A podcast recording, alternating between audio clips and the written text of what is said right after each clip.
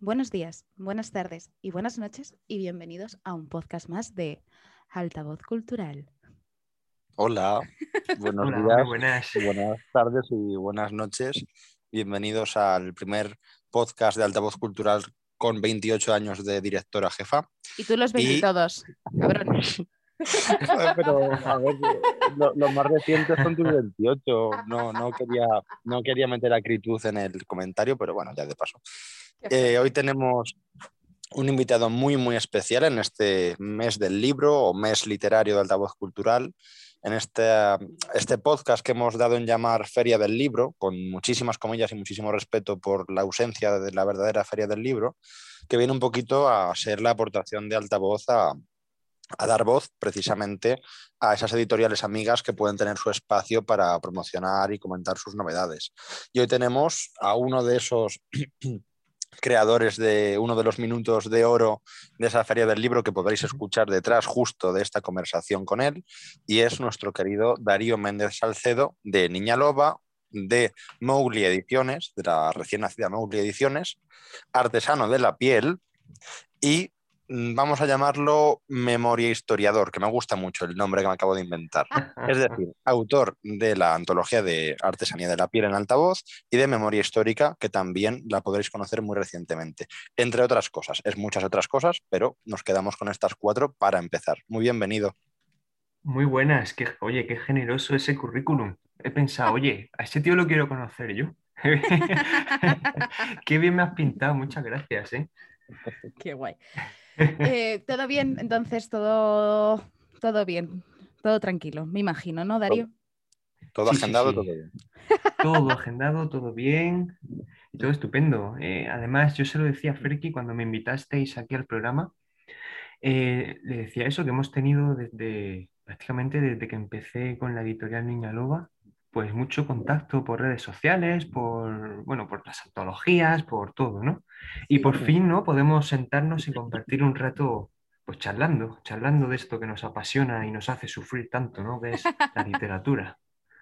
Sí, a Así ver, que es verdad contento. Que a nosotros nos gusta desvirtualizar a la gente que tenemos cercana, vamos desvirtualizando gente poco a poco porque, bueno, en directo no podemos hacerlo, en plan, en directo en vivo, no podemos tocarnos y abrazarnos y cogernos de los mofletes y decirnos, ¡ay, madre mía! Pero Llegará, llegará. llegará, ojalá, ojalá, o sea, pero por Mm. ahora no podemos, entonces, pues el podcast nos acerca un poquito más a, a, a Eso vosotros.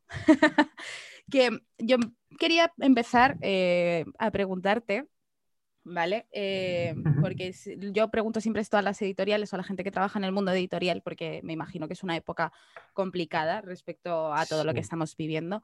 ¿Cómo lleváis eh, la situación pandémica en la editorial, en ambas, en Mowgli y en Niña Loba? Sí. ¿Y cómo veis el panorama literario actual? Mm, Vale, en cuanto a la pandemia, pues, pues hombre, to- todo empezó un poco regulín, ¿no? Porque decía, veías como el mundo conocido se caía, ¿no? Y se derrumbaba. Decías, bueno, ahora hay que reinventarse, hay que ver qué, qué hacemos, ¿no? Entonces, bueno, los primeros meses fueron, pues, no editar libros y a ver, a ver qué pasa, ¿no? Luego ves que, que la pandemia va para largo y dices, bueno, pues hay que seguir. Entonces, nada, pues sigues editando libros, sigues trabajando y potencias mucho el tema de, pues, del comercio electrónico, de las librerías y Mm. poco más. Poco más porque eh, yo recuerdo cuando editaba autores antes de la pandemia, que yo les decía, claro, es que la presentación de un libro es como el bautizo de un chiquillo, ¿no? Ahí es la Sí. presentación en sociedad del libro y allí la gente pues te ve, te abraza, te saluda. Es una cosa pues muy chula, ¿no? Y de un tiempo a esta parte, pues ya más de un año que llevamos así, pues no hemos podido presentar ningún libro. De hecho, tú sabes, en verano que se abrió un poquito la veda, pues algo se fechó, pero para nada. Luego eh, hubo que, tú sabes, ese tiempo, ¿no? Que Sí. parecía que sí, pero luego las autoridades decían, no, vuelta, se vuelven a cerrar todos los eventos y tal y cual. Pues nada, se fechaban las cosas, pero era, pero caían en saco roto. Y así, entonces, eh, yo ahora mismo como que echo mucho de menos eso, ¿sabes? De hecho, es muy probable que la semana que viene, no sé cuándo se emitirá este programa, pero bueno, ahora estamos grabando a mediados de abril, pues la semana que viene presentaremos eh, nuestra novela juvenil, Nazarjan, Escuela de Vampiros, con Laura Mars, presencialmente. Y voy a ir yo y todo, y ella va a estar allí también en una biblioteca. O sea que imagínate, qué chuli. Ostras. Estoy... Sí, sí, sí, va a ser con aforo limitado, tú sabes, con distancia de seguridad y todo eso. Pero oye, un evento presencial, una presentación de un libro física. Madre mía. Es verdad Después que... de nos... Sí, dime. No, que es verdad que, que eh, o sea, eh, me, me, contagias tu emoción de decir, Joder, es que por fin vamos a poder hacer esto, ¿no? Porque es lo que Fer y yo siempre hablamos. Nosotros antes hacíamos eh, eventos por lo menos una vez al mes, antes de esto. Sí. Y, y, yo siempre le digo a Ferki, en verano, en verano, y me dice, a ver, loca, en verano no, en verano no, porque no sabemos qué vamos a estar. Y es como Claro. cuando empiezas, o sea, cuando notas la energía de la gente, que es como, madre mía, y ahora un- vamos a ver a gente y vamos a reunirnos y vamos a hablar y, vamos... y es como, joder, qué guay, ¿no? En plan, que podáis hacer ya una presentación y hacer las cosas como antaño, que suena como si lo hicieran hace 20. Antaño. Sí, sí, sí. Eso es. Sí, a ver, estoy siempre mirando desde hace tres o cuatro días, pues mirando el Google, medidas en, en Vizcaya, a ver si voy a poder ir o no, pero, pero por ahora parece que sí, por ahora parece que sí, Joder. que no, bien, la cierran. Enhorabuena para, para todos y para la autora también, porque además eh, nosotros que también tenemos muy de cerca el contacto con autores que nos, eh, nos piden, nos solicitan promocionar sus obras, entrevistarlos y demás, pues Sí. muchas de esas cosas mm, quedan, y ya lo hemos hecho en muchas ocasiones, quedan muy bien en persona, ¿no? El grabarte allí con- Claro. tomando algo, con tu grabadora, charlando tranquilamente, o ir a la presentación, efectivamente, o ayudarles incluso a- a prese- a- a montarlas. Y también es algo Eso que echamos mucho de menos, como dice Ruth, y al mismo tiempo eh, lo vemos cada vez más cerca, pero sí que también hasta que no ves que alguien cercano, como en este caso eh, pueda ser tú mismo y, y en representación de Niña Loba, pues ver que ya la gente de alrededor empieza a poder hacerlo. A nosotros nos da mucha envidia sana nuestros Sí, queridos total. compañeros de Arrebol. Los compañeros de Arrebol nos dan mucha envidia sana porque se lo montan muy bien desde siempre allí en, en el norte y lo tienen eh, al aire libre y hacen cada verano su festival eh, de- dedicado a la presentación del fanzine que sacan ese mismo verano. Y lo tienen tan bien montado que te dan ganas de, de irte allí con ellos. Y decir, no quiere decir que no tengan su, su seguridad, por supuesto, y todo controlado, pero no, dentro de lo que cabe, les ha impactado algo menos, ¿no? Eh, han podido mantener cierta esencia de lo que hacían anteriormente a la pandemia. Y es una bendición, nosotros nos alegramos mucho. Ahora, de hecho, que presenta Marta Castaño su, su poemario, Diáspora de la Mujer Pájaro, pues es igual. eh, Marta apetece mucho verla en, en persona presentando el librito. Nos vamos a conformar con verla en vídeo, como también tuvimos que hacer con un colega, con Iván Fernández Frías, que debutó con su primer poemario este año, en enero. Y también nos tocó verle por, por presentación virtual, ¿no? Y bueno, Claro. pues por una parte mejor eso que nada, por supuesto, y es de agradecer, pero claro, la frialdad pues está ahí, ¿no? Y, y por eso, bueno, enhorabuena, de verdad, Darío. Pues gracias. Sí, hablando de las presentaciones online, eso es terrible. Llevo ya varias, porque claro, al final hay que adaptar, ¿no? Y Claro. claro, entras en la sala así online, ves a la gente comentando y dices, bueno, vale, sí, pero no les, no les estoy viendo la cara, ¿sabes? No sé realmente si están, si no están, quién está, de hecho, porque además siempre pone 20 espectadores. Bueno, sí, 20, pero, pero ¿quiénes son, no? Y luego un efecto muy, muy, no sé, muy sobrecogedor, ¿no? Es cuando dices, bueno, pues hasta aquí hemos llegado, tal, muchas gracias, ta, ta, ta, pum.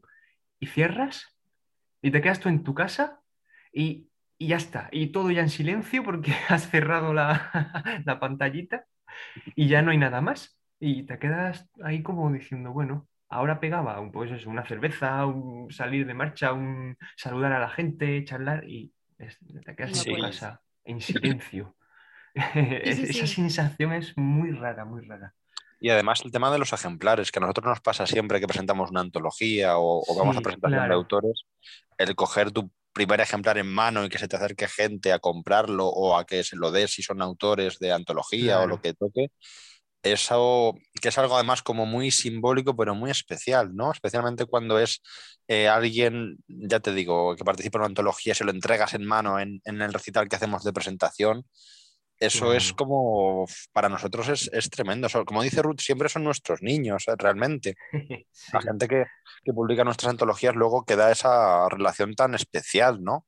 Y claro, esa parte también, como bien dices, eh, se pierde, el darles esos ejemplares en mano y, y, que te los firmen o firmárselos o lo que sea, y conocer unos autores a otros, que también es algo muy especial, dentro de que es verdad que ya por cuestiones geográficas muchas veces no se puede, claro, nosotros hacemos eventos normalmente en Madrid, entonces es complicado que venga alguien de Barcelona o alguien de Bilbao o alguien de Málaga mm, en condiciones normales pero aún así, pues sí reúnes a alguien, o viene el primo de no sé quién, o su madre vive aquí y se pasa que le des el libro, o lo que sea, algún apaño, alguna cosa, y pues siempre hay gente y siempre estás ahí como muy arropado, ¿no? Entonces, de, sí. De todas maneras, ¿no te da la sensación, Darío, que con, al no tener mm. presentaciones online, em, también las ventas bajan o somos nosotros que estamos un poco locos?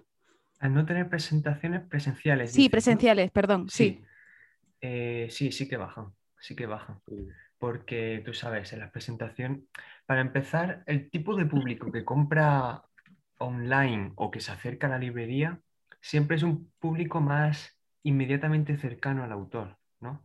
Sí. Pero en las presentaciones es verdad que va gente también muy cercana al autor, pero se da la cosa esta de, bueno, pues ya que estoy aquí, dame otro ejemplar para mi prima. O dame dos porque sé que tengo un amigo que le va a gustar el libro, ¿sabes?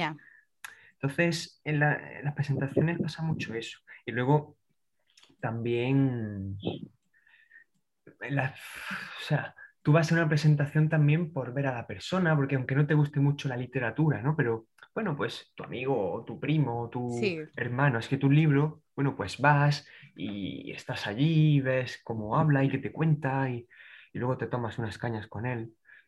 Y ya que estás, pues compras el libro, ¿no? Eh, es así, ¿no? Yo qué sé, no vas a estar, hay mucha gente que dice, pues que no voy a estar aquí y, irme con las manos vacías, ¿no? Pues ya que estoy, pum, voy y lo compro y encima pues que me lo firme.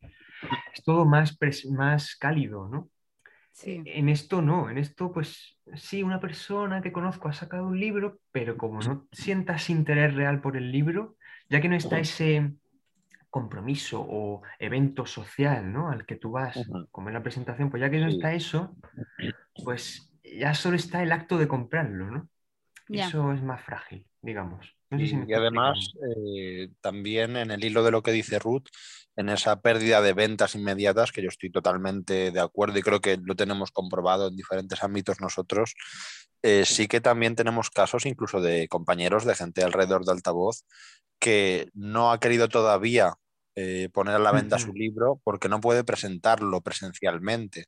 Y lo está demorando o está como que todavía no es oficial que exista, etcétera, porque considera que para tenerlo ya disponible y no poder eh, presentarlo como tal, pues es como que, bueno, lo que tú dices, puedes ir vendiendo libros, sí, o sea, tú mandas un, no sé, un WhatsApp, ¿no? A tu grupo de difusión de chicos que ya he publicado mi libro, aquí tenéis el enlace, vale, puedes ir vendiendo algún libro, pero es eso, estás como esperando realmente a que el evento se pueda hacer un poquito en condiciones y que ya vendas más o menos, pero ya te quedas de otra manera, ¿sabes? Aunque vendas los mismos, pero te quedas de otra manera.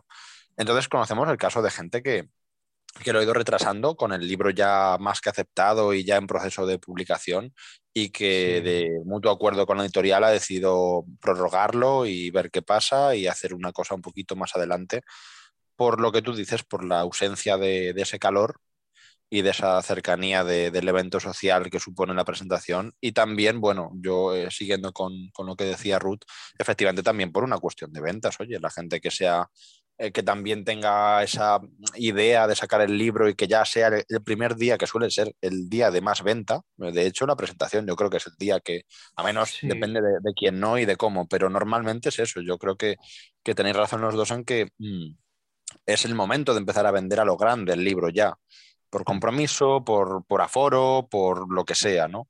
Entonces, eh, no nos sorprende tanto que esto sí que haya cambiado mucho el cómo se organiza una editorial incluso, porque a veces viene desde arriba la, orden de decir, oye chicos, tengo tu libro, ya está, o sea, quédate tranquilo, lo vas a publicar en breve, pero ¿qué te parece si todavía no lo presentamos? Que es básicamente como si no existiera. Y el autor muchas veces está accediendo a, a posponerlo por el propio interés de las dos partes también. Sí, lo entiendo perfectamente, ¿eh? ya te digo. Porque además presentaciones solo hay una o solo hay dos, pero es una cosa inmediata. Si no vas, Sobre todo la primera, ¿no? Esto lo hablábamos la primera, eh, hace poquito con, con, un compañero, que justo es que es la primera presentación de algo, porque luego, o sea, si tú haces una, yo hablo por mí, esto es algo muy personal, ¿eh? pero nosotros que hemos hecho tantos eventos, no sé, imagínate ahora coger y hacer una cosita eh, con como se pueda, que venga pues toda la gente que pueda, pero que no va a ser tampoco mucha, depende del sitio, de, de, la restricción de todo. De hecho, nosotros precisamente estamos todavía ahí recreándonos en ese vacío de, eventos presenciales eh, a plenas alturas de abril, porque aún tenemos esa sensación de que va a ser como hacerlo un poquito a medias. Nosotros, ¿eh? no digo que esto sea siempre así, ni que quien lo haga, por supuesto, mm, lo esté desaprovechando, ni mucho menos. Pero en nuestro caso, por experiencia, al ser algo tan, tan misceláneo, que no suele ser una apreciación de un autor o tal, sino que son antologías, eh, recitales, cosas más colectivas, claro, ahí no tienes un público objetivo tampoco, ¿no? Porque puede venir muchísima gente o puede no venir nadie porque no hay un autor, por ejemplo, único que te haga ir por lo que tú dices, relación social, amistad, etcétera. Entonces, claro, ¿qué ocurre? Que para hacer algo así, que se va a quedar muy pequeñito, muy, bueno, como una muestra casi, y luego pasen dos, tres meses con suerte y si puedas hacerlo más a lo grande, pues es lo que, es lo que hablamos, que yo creo que la primera presentación de todas debe ser muy importante. Si no, Mm, yo, vamos, nosotros nos, nos quedamos con que conviene valorar el tiempo y, tomarlo como tal, como que es la presentación de algo al mundo. Y, también quería preguntarte, ¿y no te da como la sensación de que los, los, libros también mueren antes? ¿O, también soy yo que estoy... Mm. Es que me, da, me da como la sensación de que son más efímeros, incluso. Mm. Eh, ¿Por el tema este de las no presentaciones o en general? Sí, sí, sí, por el tema de las no presentaciones. Mm. Pues mira, no sé decirte. Yo creo que incluso casi que lo contrario, porque eh, las presentaciones, eso, presenciales, al fin y al cabo, eh, no sé, es como que tú presentas el libro y ya ese evento, si ha sido bien y si no, pues te lo has perdido, ¿no? Como decía antes. y, al ser un evento tan explosivo y tan especial y tan grande, ¿no? Luego ya después de eso como que el libro se queda ahí como, bueno, ya se presentó, ¿no? O tener como esa fecha, eh, como ese jalón, ¿no? En el tiempo. Pre-presentación, post-presentación. Sin embargo, ahora como no hay tantas presentaciones, hay libros que ni se presentan, creo que no llegan a ese culmen, ¿no? a ese momento culminante, pero sí que eh, se plantea de forma menos intensa, pero más prolongada. No sé si me estoy explicando. Sí, sí, sí, sí, Yo lo, yo lo entiendo como si realmente el tiempo previo a presentación se extendiera indefinidamente. Eso es, algo así, eso es. Sí, eso es. Sí. Y más con la esperanza de que a lo mejor en algún momento suceda, que es lo que yo creo que mantiene también ahí al público, ¿no? Es decir, oye, a lo mejor no pasa, no sé, 10, 15 días desde que está el libro disponible y lo presentas, como habitualmente, por ejemplo, pero mm. sí te pasan tres meses y lo presentas. Entonces es como que en esos tres meses yo estoy contigo en que hay como un efecto de permanencia todavía, de que no ha explotado ahí la pompa de la presentación. Y es como que, bueno, puedes ir conociendo el libro. También yo creo que, eh, y lo hablamos otro día con, Alicia Pérez Gil en un podcast súper chulo que nos regaló. Sí, lo escuché. porque es, genial. Y hmm. hablamos de muchas cosas de estas y una de ellas tenía que ver precisamente con el tema de que además nos toca muy de cerca por cuestiones de colaboración el tema de las reseñas, que sí que nosotros tenemos la sensación, al hilo de lo que dice Ruth, de, lo, que, de lo efímero que se ha vuelto el tema de, consumir, por así decirlo, un libro tras otro, eh, creemos que también tiene mucho que ver con que las reseñas, o, hablo yo por mí, eh, vienen un poco a sustituir, en el buen sentido, esa ausencia de, de, presencialidad, ¿no? No puedo presentar el libro, pero me lo reseñan cinco blogs eh, que además lo hacen muy bien y tienen público y tal, y me interesa.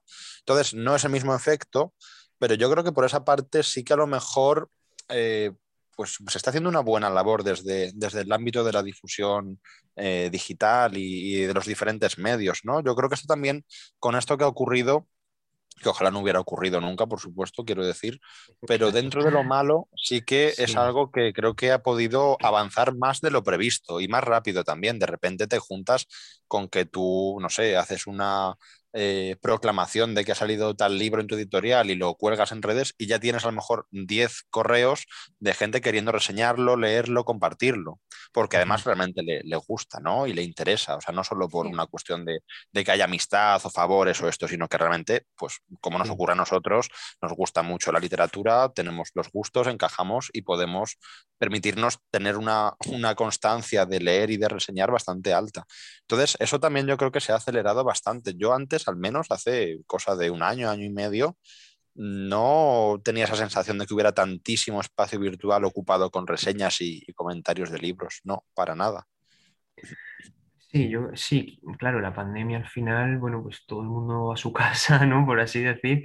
Bueno, pues lo que ha fomentado es eso, eh, las relaciones, pues ya no a lo mejor tan a pie de calle, sino pues redes sociales, internet, blogs, etcétera. Y en el mundo de la literatura eso se ha notado un montón. De hecho, eh, ¿qué autor, autora o qué editorial o qué revista no ha sacado eh, una programación especial, entre comillas, por causa de la pandemia? ¿no? Como para dar un poco respuesta a esa situación. Entonces, eh, ese tejido ¿no? de relaciones a distancia por, pues, por la red eh, creo que sí, que como tú dices, se ha fomentado mucho y se ha, se ha fortalecido bastante. Mm. Yo quería preguntarte, Darío, al hilo del tema del, del panorama eh, literario actual, eh, el asunto relacionado con esto, si tú, por tu experiencia como editor, y por supuesto esto no es ningún tipo de, crítica al mundo editorial indirectamente ni nada, ¿eh? pero eh, sí que Ruth y yo lo hemos hablado mucho también desde esa postura de, reseñistas, vamos a decir, de gente novel, etcétera. Si tú, desde tu perspectiva de, profesional de la edición y más en dos proyectos, eh, mm. consideras que a veces, y más con todo lo que ha ocurrido en este último año, a veces hay una cierta desesperación de los autores por publicar prácticamente cualquier cosa que sacan. Es decir, si tú crees que a veces las editoriales, y por supuesto esto es mm, algo genérico, ¿eh? no estoy pensando en mm. ninguna, eh, se sienten un poco como cierta, pues no sé, como una ONG, vamos a decir, aunque suene muy mal, que dice, bueno, el pobre autor, eh, y más con todo lo que ha ocurrido, está mm, creando o produciendo muchísimo, eso implica que también yo creo, eh, como en todo en la vida, que se falla más, porque esto es así, y a menos que seas Borges, ¿no? O, Cervantes, en fin, que puedes producir lo que quieras y a un ritmo, en fin, eh, inhumano. Pero a menos que seas un genio, normalmente eso implica una cierta mediocridad a la larga, ¿no? Entonces, si tú consideras, o tú por experiencia, has visto que te han llegado más manuscritos eh, que antes, sobre todo, no ya más, sino muchos que has tenido que desechar porque has dicho, mira, yo, en fin, tengo mi criterio y quiero ayudar a la gente, pero es que tampoco puedo permitirme publicar en mi sello cualquier cosa. Y yo no sé si esto, eh, que es a lo que iba la pregunta, si esto, eh, esta situación ha, crecido con todo lo que ha ocurrido este año.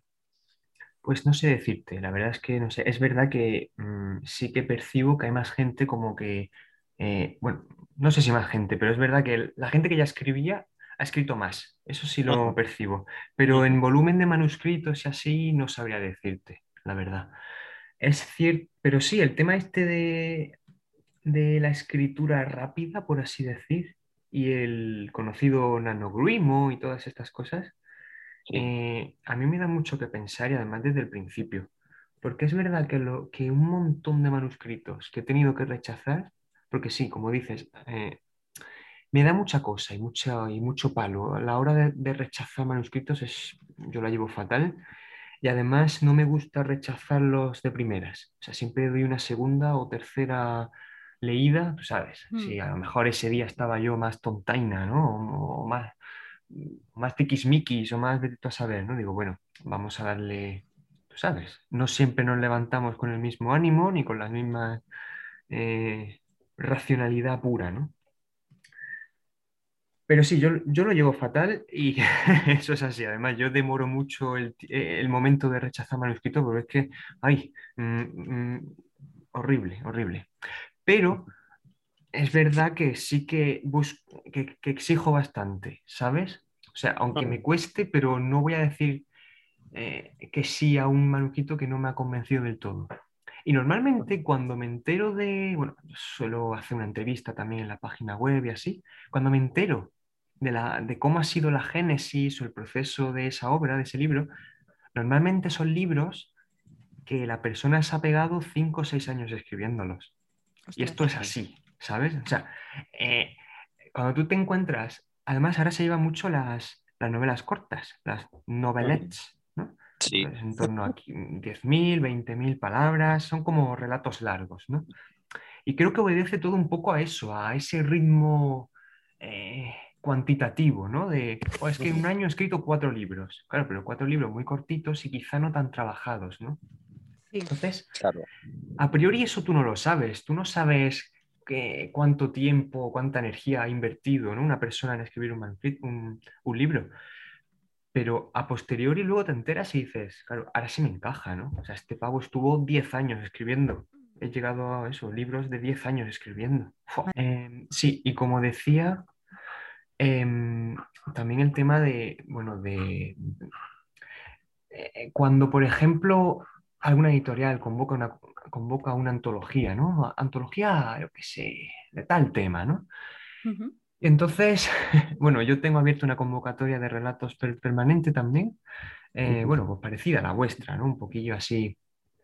Entonces, tiene gracia porque la gente, uno, o recicla esos relatos y me los manda a mí, si no, si no son seleccionados por las antologías, o, esto pasa un montón, eh, los sube a Lectu, ¿sabes? Entonces, al final te das cuenta de que eh, hay un afán ahí por mantener como un ritmo productivo, ¿no?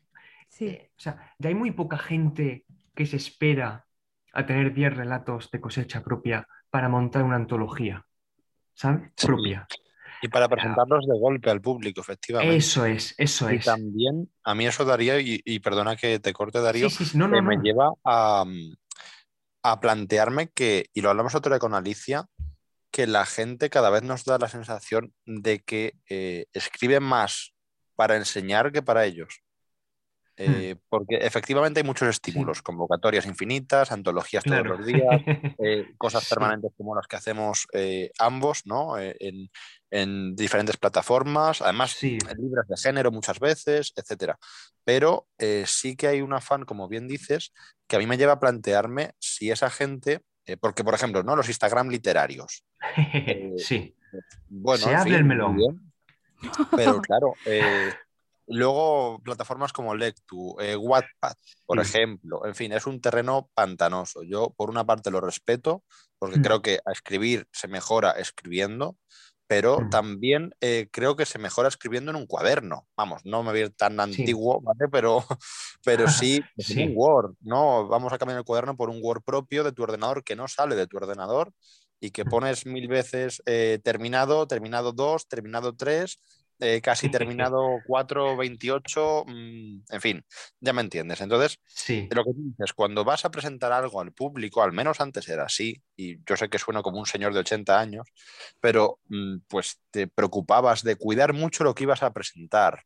Y sin embargo, eh, creo que es al revés. Primero lo enseño y luego ya veo a ver qué he hecho y veo a ver qué me dicen. Y eso lleva también a otro problema que hablamos el otro día con Alicia, y es la, el, el umbral de frustración del escritor y es que cada vez está más bajo, cada vez se asume menos la crítica. Lo comentaba Ruth el, el otro día en el podcast con Alicia, que Sí. cuando nosotros tenemos que eh, no hacer una reseña porque estamos en contra de la reseña negativa como tal, de poner ahí eh, en público a, a lapidar al autor y decir es que lo que has hecho no merece la pena, o no recomiendo el libro, o esto tiene estos fallos o tal, pues preferimos no publicarlo y decírselo, claro, eh, en privado, oye, nos ha gustado lo suficiente tu libro, no quiere decir que sea malo, eh, en algunos casos sí, tengo que añadir, esto es así. Hay una, hay una cierta objetividad, yo creo también. Pero bueno, vale.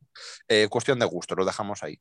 Pero es que muchas veces se nota lo que tú bien dices, que es que eh, has hecho algo un poco por, por enseñarlo, porque te digan que todo lo que haces es estupendo, y cuando llega una crítica, un comentario en Instagram o lo que sea que, que te molesta o que no quiere ser destructivo, pero simplemente ya no es eh, la pompa esa de color de rosa, de, oh, qué maravilla todo lo que hago, gusta, pues eh, es un problema muy grave a nivel de ego y a nivel de, de, frustración del autor, que de repente pasa de creerse Borges a creerse mm, pues un desperdicio, poco más o menos, y ni una cosa ni otra.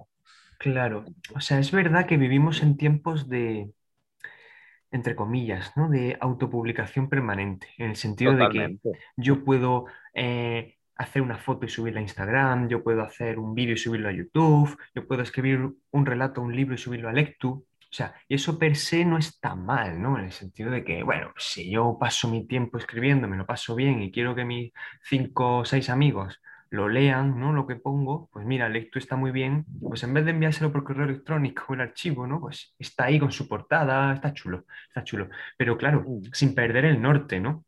En el sentido de que mm, yo puedo subir mm, mis bailes a TikTok, ¿no? Si se diera el caso, ¿te imaginas? Eh, pero bueno, esos serán bailes, pues, amateur, ¿no? Con todo lo bueno que tiene lo amateur, pero con los pies en la tierra. Y decir, oye, yo no subiendo esos bailes a TikTok no me voy a convertir en un bailarín de fama, ¿no? Y esto, pues, parecido, ¿no? Lo que tú dices, Ferki, eh, pues sí, hay gente que haciendo este tipo de cosas, ¿no? Así, la cultura de lo rápido, de lo instantáneo, eh, claro, aspira a ser Borges, pero es que es totalmente incompatible.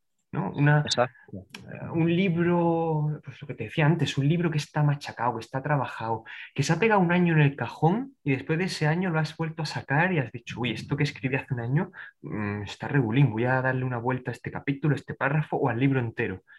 Eso es lo que de verdad creo que hace un buen libro y en general una buena película, un buen cuadro y, un buen, y una buena manifestación artística, ¿no? El proceso tranquilo de de fermentación, pues como el buen vino, ¿no? Al fin y al cabo, y el, buen queso.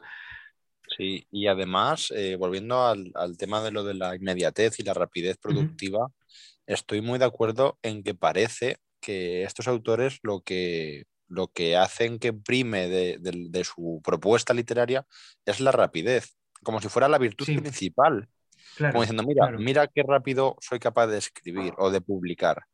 Y no tiene nada que ver, efectivamente. O sea, yo, por ejemplo, ahora que, tenemos la suerte de estar eh, compartiendo época productiva con Mariana Enríquez, a la que yo personalmente admiro muchísimo, sí. Eh, Mariana, mm, eh, desde que pegó el boom con su primera publicación, selecciona muy bien lo que escribe y Mariana a nosotros nos ha demostrado a sus lectores que puede escribir a un ritmo altísimo, a pesar de ser una persona muy ocupada con otras tantas cosas. Sí. Pero tiene una cabeza privilegiada y un ritmo ya a base de práctica, pues eh, bueno, mal comparado, igual que nosotros lo tenemos de lectura sobre todo, que tenemos, eh, me lo decía ayer eh, Pedro, ¿no? Pedro P. González, cuando, cuando le pasamos las preguntitas de, de lo que será el comentario y reseña de Galaxia Cicatriz, que desde aquí ya os recomendamos porque es un libraco maravilloso, editado por Niña Loba, me decía que, qué velocidad de lectura. Y claro, era una primera lectura, hay que seguir releyéndolo y elaborando las cosas bien, pero inevitablemente, ¿por qué? Por hábito, no por otra cosa. Un libro que tienes muchas ganas y que estás leyendo ahora mm, a una velocidad, lo cual no quiere decir que no eh, se siga bien el libro o que se pase por alto o que se pase de puntillas en él, pero como te está gustando y tienes ese hábito ya adquirido, pues cada vez lees más rápido y, con, la sensación de que para ti no es rápido, ¿sabes? Pues para el escritor que está eh, con la mano caliente permanentemente, pues lo mismo, o sea, es capaz de producir a un ritmo tremendo. ¿Qué ocurre? Que precisamente los grandes eh, da la sensación de que podrían hacerlo, pero no lo hacen por decisión consciente de decir, no, no, voy a tomarme mi tiempo a revisar mis lectores beta, que todos los tienen. ¿eh? O sea, a mí me ha sorprendido mucho este año descubrir que algunos de mis escritores preferidos actualmente, vivos, claro, eh, tienen sus... Igual que a lo mejor suena como muy no sé, como muy actual esto, ¿no? De los lectores beta de confianza. Y es cierto que hay un montón de escritores grandísimos que tienen sus personas de confianza que hasta que no les dicen, oye, que esto, ten cuidado con esto, no mueven un dedo y te sorprendería, ¿no? El, acto de humildad que supone muchas veces que lo que antes era habitual, pues no sé, yo escribía algo, Ruth lo ha vivido conmigo para algún proyecto conjunto de poesía e ilustración, por ejemplo, que yo le pasaba las cosas y le pedía antes de, que hiciéramos nada con ello o que ella se, pusiera a plasmarlo con su arte a nivel eh, visual, eh, ella tenía que darme su opinión más sincera y decirme, oye, esto es una chapuza, esto no vale para nada, o esto me ha encantado, pues adelante con ello. Esa práctica, que antes era como algo muy clandestino, muy que nadie te vea, que se lo has pasado a tu amiga y tal, que tiene confianza, que no te va a mentir, no, no te va a decir, oh, qué bien escribe todo, ¿sabes? No. Eso yo creo que se está perdiendo eh, porque el primer lector que te lee muchas veces ya no te conoce. ¿Sabes? O sea, directamente no te ha leído nadie hasta que lo vuelcas en un sitio y recibes a lo mejor unas primeras 20 lecturas de gente que ni es amigo, ni es conocido, ni para ti tiene tampoco una cierta autoridad para poder hacerte un juicio, que ahí ya vienen luego los conflictos también, etc. Entonces, no sé, estamos muy de acuerdo en que es otro tipo de consumo de literatura y también sobre todo de práctica de escritor, sí. Total. Yo es que no puedo hablar como escritora porque no, no lo soy, lo siento. ya llegará, ya llegará. Mm, mm, no, me callo. Algún pique, algún pique tendrás que tener, ¿no? Ahí como diciendo, algún día, ¿no? Eh, esa novela que tengo en la cabeza, ¿no? Mm, ¿O nada? Fíjate que hace poco Ferki me echó la bronca porque le dije, estoy escribiendo, ah, yo, yo antes escribía mucho, pero para mí, para, para, mi, para mi tranquilidad. y mm, hace poco empecé a escribir, pero es verdad que yo eh, no estoy escribiendo novela, o sea, no estoy escribiendo ni novela, no estoy escribiendo ni poesía, em, estoy escribiendo más como un ensayo raro no sé cómo explicarlo, pero más por, sacar cosas que tengo en la mente, decir, mira, lo saco y punto, pero para mí. Y Ferki está como, pero ¿cómo vas con esto? Y como, déjame, por Dios. Sí, porque además, eh, además Ruth tiene la, la, virtud, que yo creo que también hablando del mundo literario se está perdiendo mucho, la virtud de la timidez de no querer enseñar, de no estar nunca seguro al 100% de lo que has hecho, siendo objetivamente bueno, te lo digo yo que he leído cosas, eh, o sea, de verdad, de verdad, sabe, además sabe ella lo exigente que puedo llegar a ser con, con, cosas que no son mías, y bueno, también con cosas que son mías, pero, pero que es al margen de la amistad.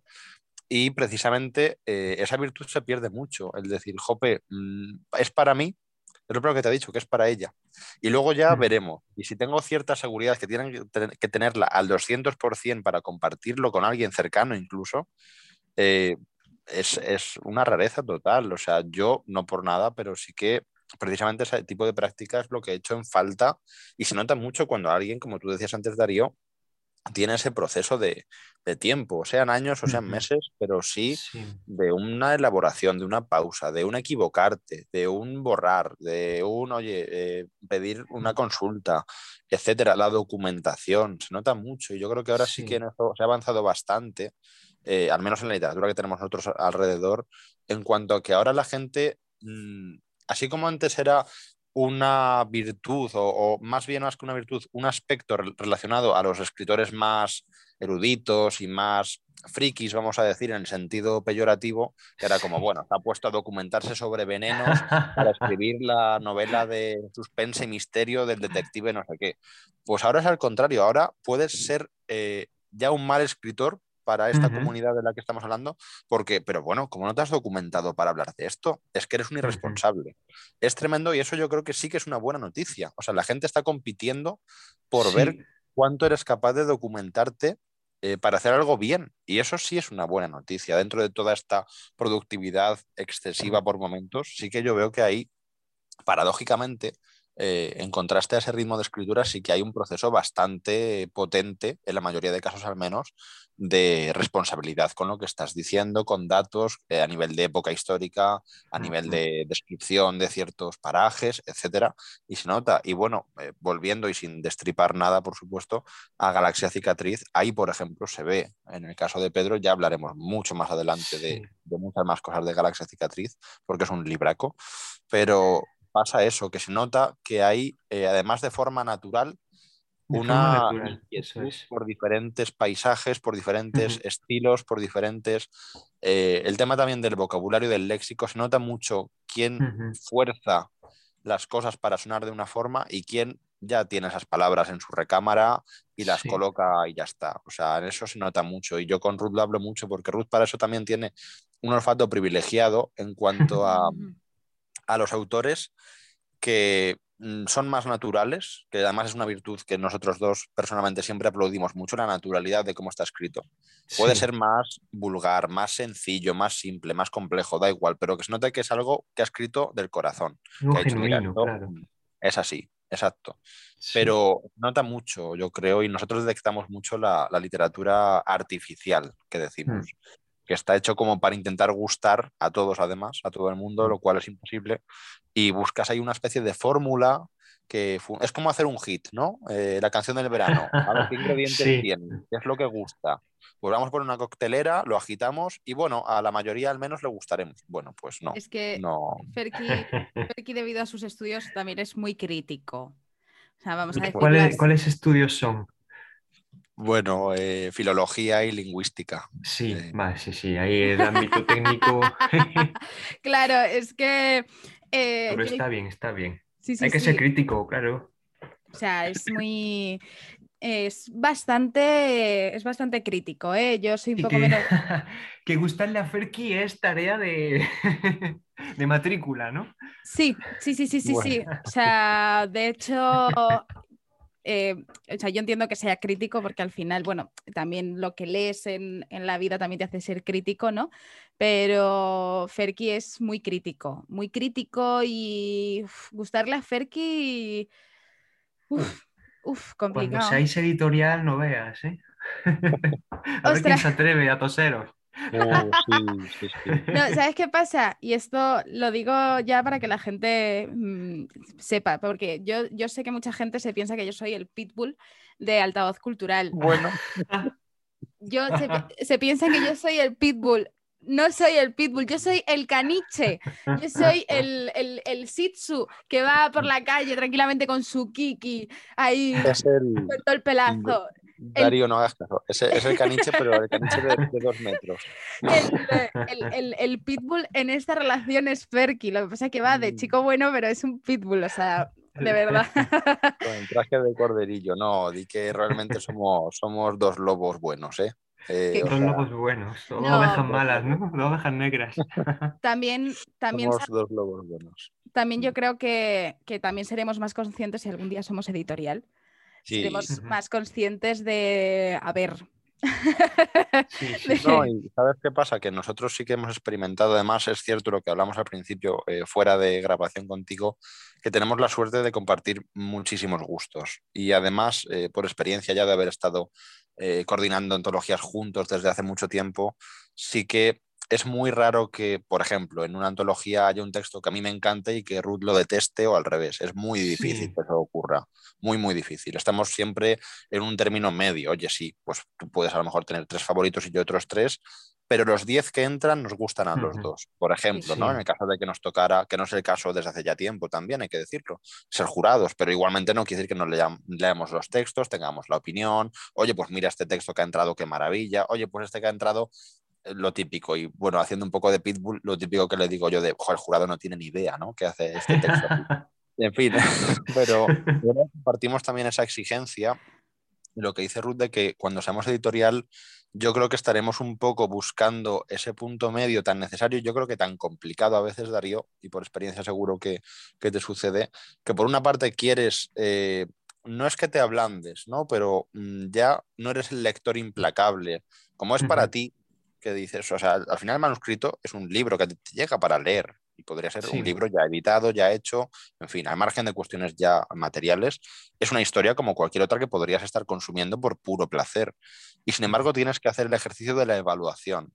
Y claro, eh, tú ahí por una parte dices, no quiero ser tan implacable y pues eso, lo que decía Ruth, ¿no? Eh, donar el libro a la biblioteca porque me desespera y no se merece estar en mi estantería, pero tampoco quieres, eh, como bien decías tú antes, publicar cualquier cosa porque también hay un criterio y una justicia en juego, ¿no? Entonces, ese punto medio yo creo que sí que eh, el día de mañana creo que podremos alcanzarlo juntos porque compartimos esas, ese equilibrio, ¿no? De, de querer realmente hacer las cosas también por, por ayudar y por, por poder aportarle un- una parte del mercado editorial a la gente que se lo merezca, pero siendo también suficientemente rígidos como para que no se nos cuele en fin, dentro de la subjetividad, claro, que al final Claro, claro. eh, hay una frase que escuché hace muy poco y, y que me gustó mucho y es que al final el editor también, o sea, la, la editorial o, o lo que publica una editorial es eh, directamente en muchísimos casos, y creo que debe ser así también, eh, marca e identidad de sus editores. Claro, Claro, porque no dejan de ser lectores, ¿no? O sea, yo, por ejemplo, es un ejemplo, yo voy al catálogo de Niña Loba y veo los títulos y entiendo que son libros que antes que cualquier otra cosa han gustado a los editores de Niña Loba. Entonces Claro. yo ya puedo detectar un poco y rastrear un poco, pues qué te gusta a ti en este caso, eh, qué valoras más, eh, qué tipo de escenarios o de género eh, te gusta leer más o no ya leer, sino compartir en este caso con otros lectores, porque al final vas a permitir esa publicación, etcétera, ¿no? Y eso también es algo muy importante. Ahora es cuando dice Darío, ya tengo miedo. es broma, es broma, es broma. No, no, no, miedo ninguno, miedo ninguno. Yo le he caído bien a Ferki y, Sí, se- y seguiré supuesto. trabajando. O sea, sí, Ferki es como uno de esos estándares, ¿no? Dice, si, si los libros le gustan a Ferki, entonces es que, es que voy, voy, voy por el buen camino, ¿no? Y, y tengo que trabajar porque los libros le gusten a Ferki. Ostras. Em, yo quería preguntarte, hablando un poco de- del mundo, de este gran mundo editorial en el que vivimos Sí. ahora, em, que es uno de los temas que te había propuesto Ferki para hablar. eh, Sí. Después del podcast del mes- de la semana pasada, yo no- ya no puedo decir literatura femenina, ¿vale? Sí. Vamos a, porque a lo mejor Alicia me pega un tiro después de decírselo a ella, porque fue como, ¿qué literatura femenina? Entonces, Pero qué boom, ¿no? Decía, Yo- pero qué boom. yo ya no quiero que nadie más, Alicia. yo ya no quiero brutal, que nadie más me grite.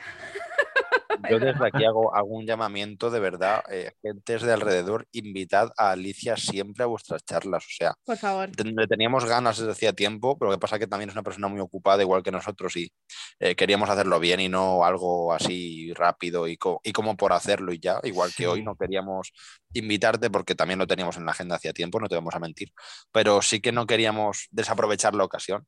Y total, Claro. o sea, invitada a Alicia a vuestras cosas. Es una persona muy maja, muy directa y muy, mm, no sé, preparadísima. de verdad. Da Ujú. gusto. Un sí, sí. Yo, eh, hablando del tema este de la mal llamada literatura femenina, que Sí. algo- en algún momento se me ocurrirá algún nombre para que nadie me odie. Sería un Eh, tema, y, y no por meterme en medio, pero sería un tema súper tremendo el ponerlo sobre la mesa, el cómo lo llamamos, ¿eh? Porque yo creo que hay cosas, eh, y más en este caso en la literatura, que se han quedado ya con una etiqueta que precisamente es una antietiqueta, ¿no? Porque quieres no decirlo, pero tampoco tienes otra alternativa.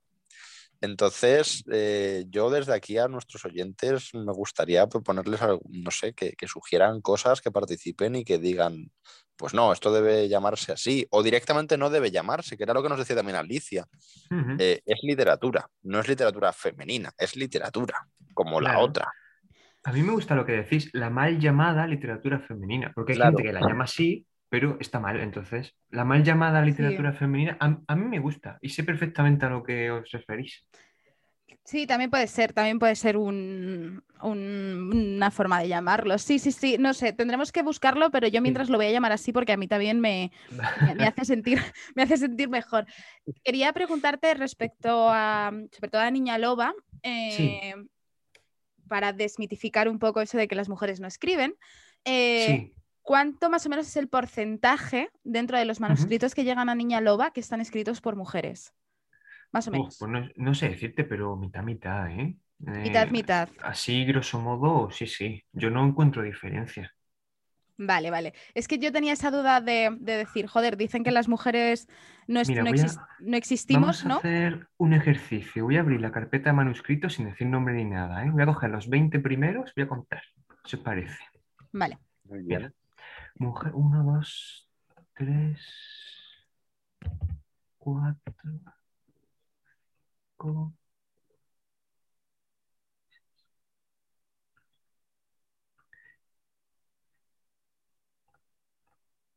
Vale, mira, si he contado bien, lo he hecho rápido, pero pues de los 20 primeros manuscritos que tengo, ¿Sí? 9 mujeres, 11 hombres. O sea, yo qué sé, ha sido un ejercicio un poco tontorrón, pero bueno, para que veas que, no sé, que no encuentro una diferencia abrumadora, ¿eh? De hecho, ya te digo.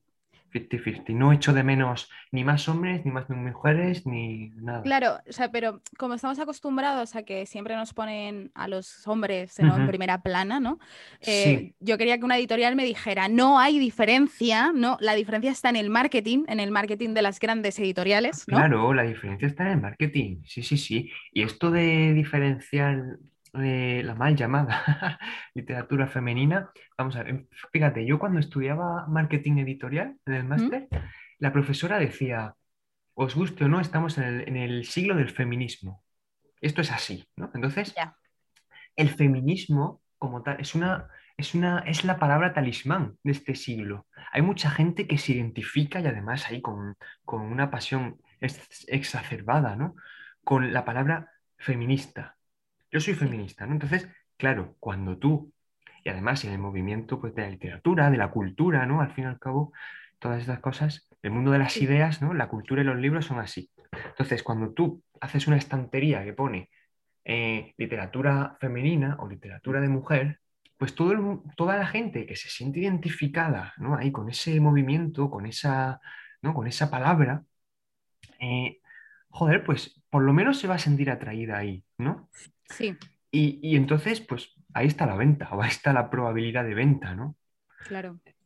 Es que ya está, es, no es más que marketing y que, bueno, ya sabemos que poner etiquetas a las cosas, si una etiqueta está bien puesta, va a conseguir su objetivo, que es uno, que te fijes y dos, que lo compres. Claro, claro. tiene más. O sea, yo eh, es algo que, a mí me molesta mucho y esto lo hablábamos con Lara Losada de ediciones en, bueno, en el mar edición, en el mar editorial, leche, que siempre me confundo. Lara, Lara, te quiero. Eh, pero siempre me lío porque es como, ¿era ediciones? ¿Era editorial? Era, mm, bueno. en el mar. No, pero es en el mar. Pero, ¿es en el mar editorial? No.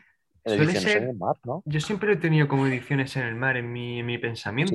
A ver, ediciones en el mar. invitamos a Lara, Lara, cuéntanos. Ediciones en el mar, ediciones en el mar, ediciones en el mar. vale. Lo que pasa es que como en el logotipo ponen el mar editorial, eh, hmm. Por eso yo me lío, porque me, acuerdo de la, del logotipo de, la editorial y me hago un lío, pero no, es ediciones en el mar, perdona.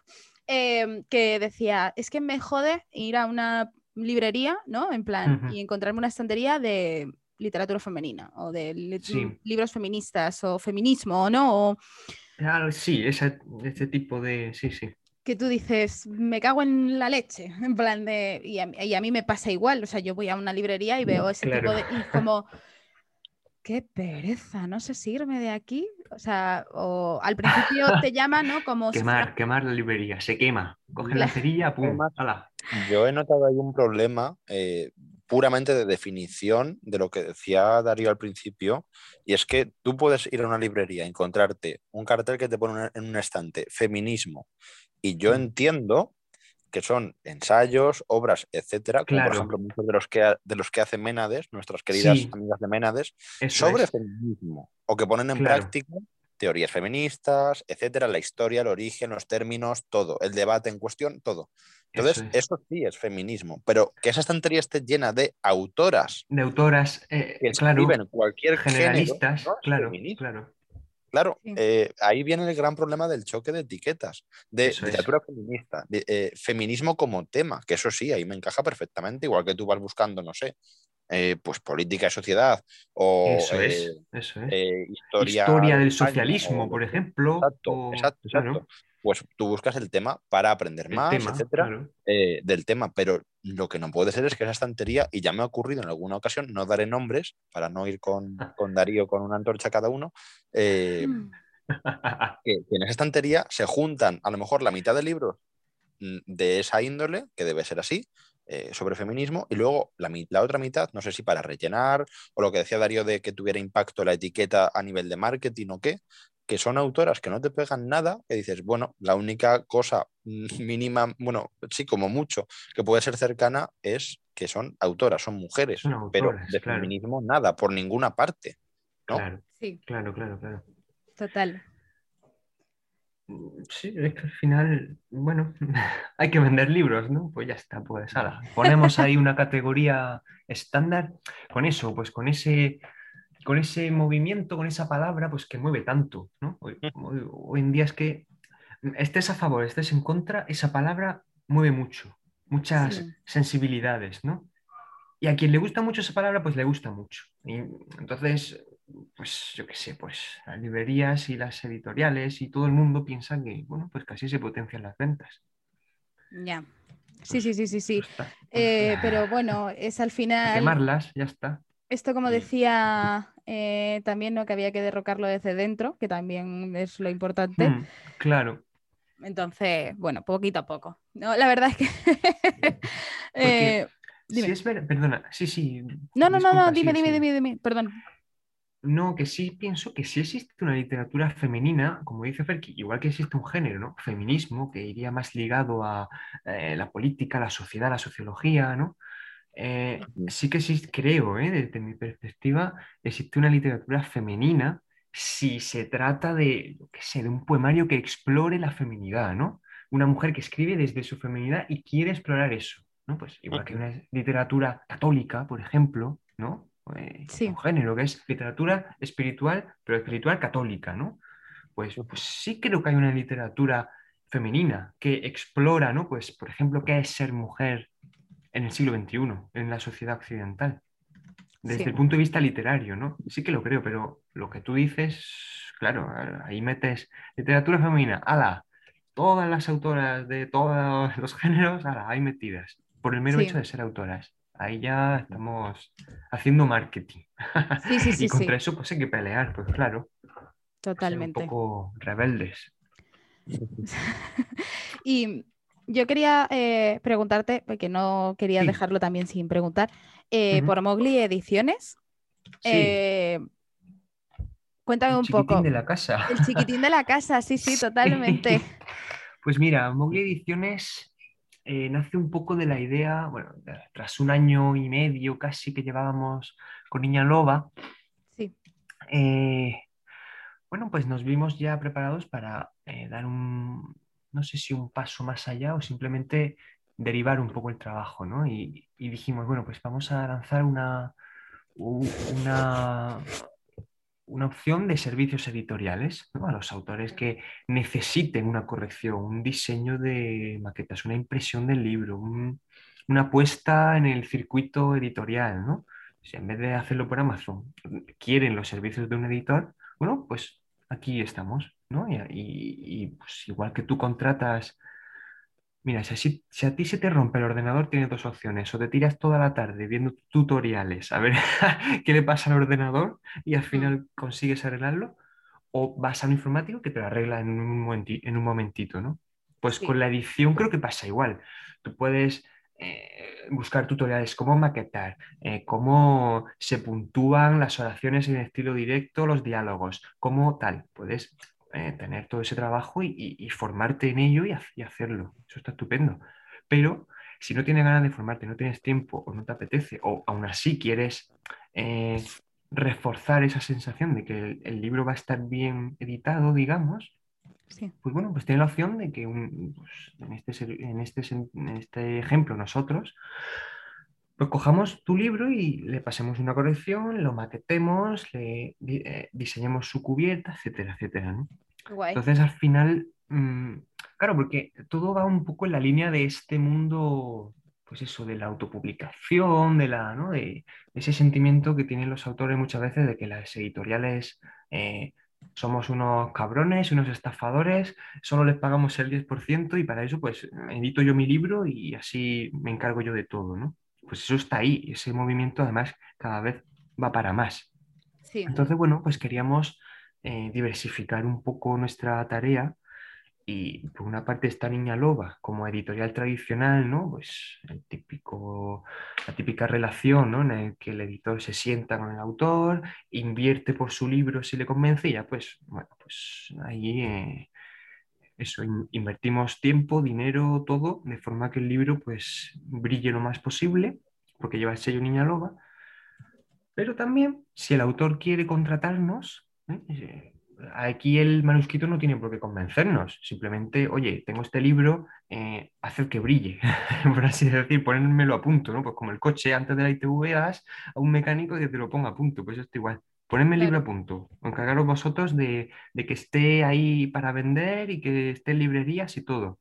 Pues bueno, aprovechando que sabemos hacerlo y que creo que lo hacemos bien, pues, pues de ahí nació la idea de Mowgli, ¿no? De brindar a los autores la posibilidad. Y Mowgli es muy interesante porque, claro, dijimos niña loba. Bueno, pues Mowgli es un niño lobo.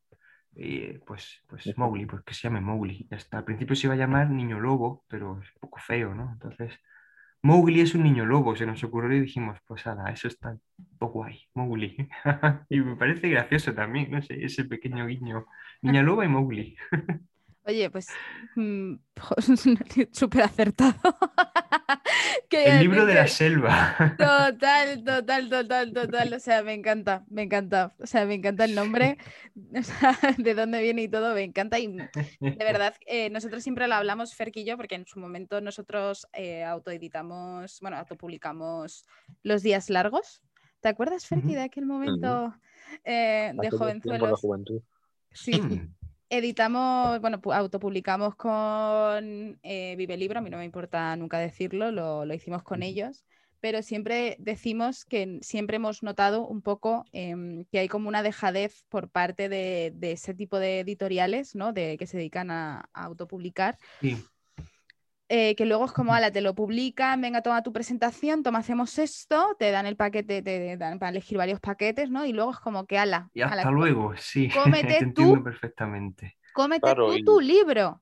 Sí, sí, y además yo creo que, eh, y a nosotros nos ha ocurrido cuando das con gente como nosotros, y no por nada, pero que sí tiene esa inquietud de querer por sí mismo moverse, eh, compartirlo, buscarse la vida, promocionarse y tal, dentro de lo que se pueda, y más, tú imagínate si fuera ahora con todo lo que ya sabemos, ¿verdad? Años después, eh, pues no te hace falta, por así decirlo, o bueno, eh, lo, lo ves de otra manera, sobrevives y te puedes buscar la vida.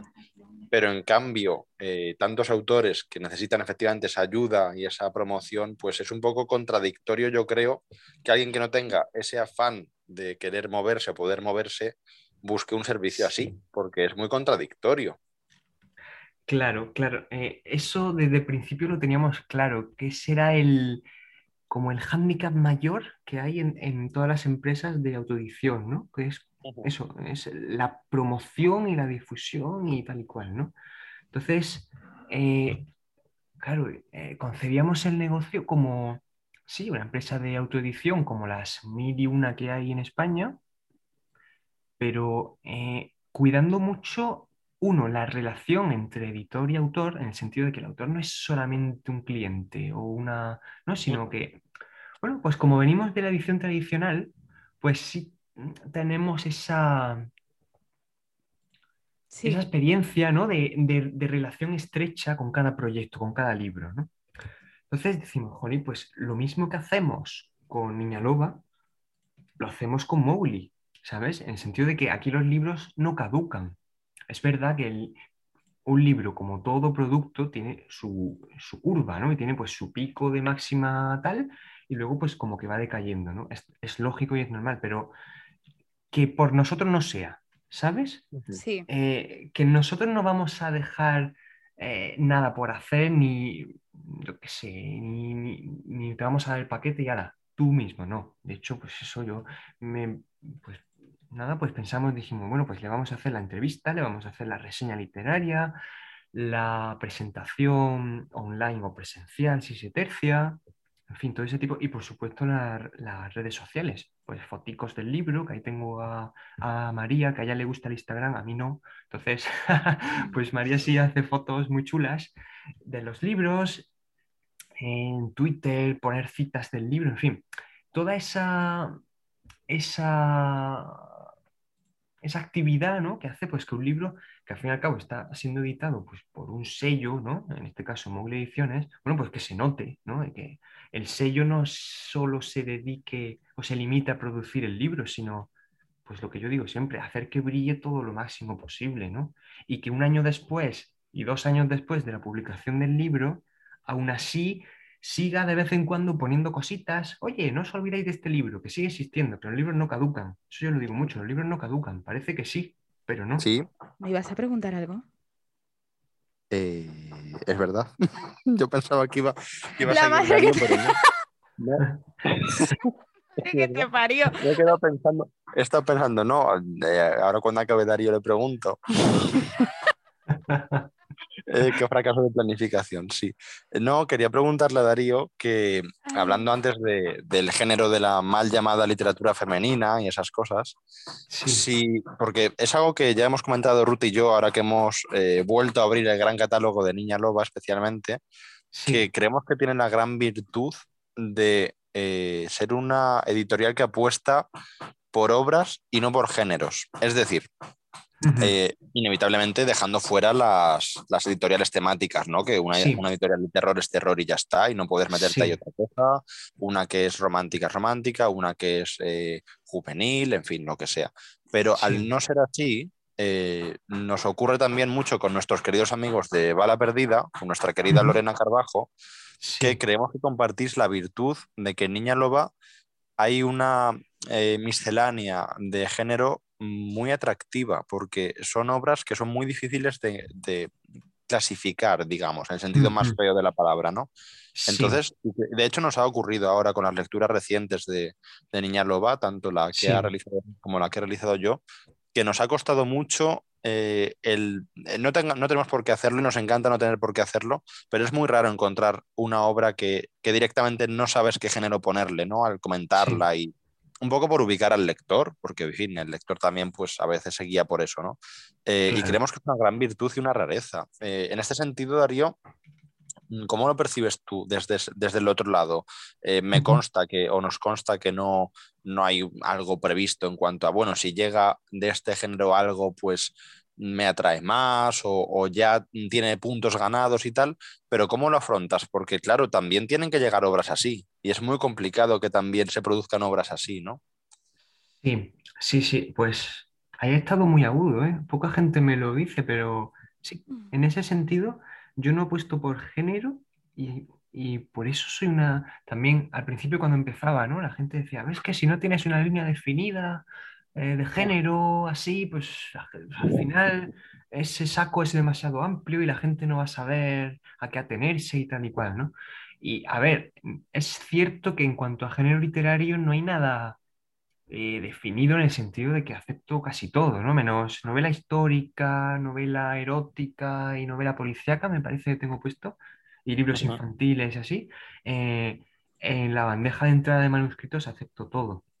¿Por qué todo? Porque, como tú bien dices, eh, el género a mí me da igual, lo que yo busco es una cierta esencia y una cierta originalidad, una cierta individualidad, ¿no? En el sentido de obras que mm, sobrepasen fronteras, ¿no? Y de Sí. hecho, eh, yo hay un montón de libros que no sé en qué maldita colección meterlos, porque, por ejemplo, hablando de Galaxia Cicatriz, ¿no?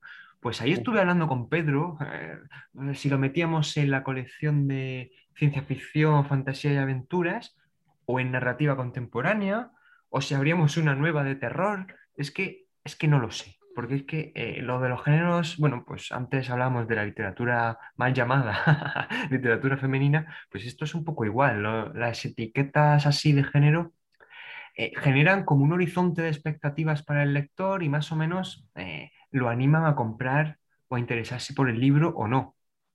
Sí. Pero, mm, pero luego yo busco obras que precisamente sean muy complicadas de catalogar. Pasa, por ejemplo, con De Herbes y de Santos, la novela de Gorka Maiztegui, Ujú. maravillosa también. Bueno, pues esa novela yo no sabía si meterla en narrativa contemporánea o, por suerte, la colección de fantasía, ciencia ficción y aventuras, que se llama así, eh, tiene ala, todos esos géneros ahí dentro. Por suerte estaba esa y la metí ahí, pero esa novela tiene ciencia ficción, tiene fantasía y tiene aventuras, pero también tiene su parte histórica. Entonces, al final, ¿qué busco yo en mi catálogo? Pues obras muy particulares y muy rompemoldes en ese sentido. Así que tengo obras pues de narrativa contemporánea pura, como puede ser eh, El sueño más profundo o Las vidas secretas, que son narrativa contemporánea pura, pero luego sí que me gusta ese, pues esas fronteras que se rompen, ¿no?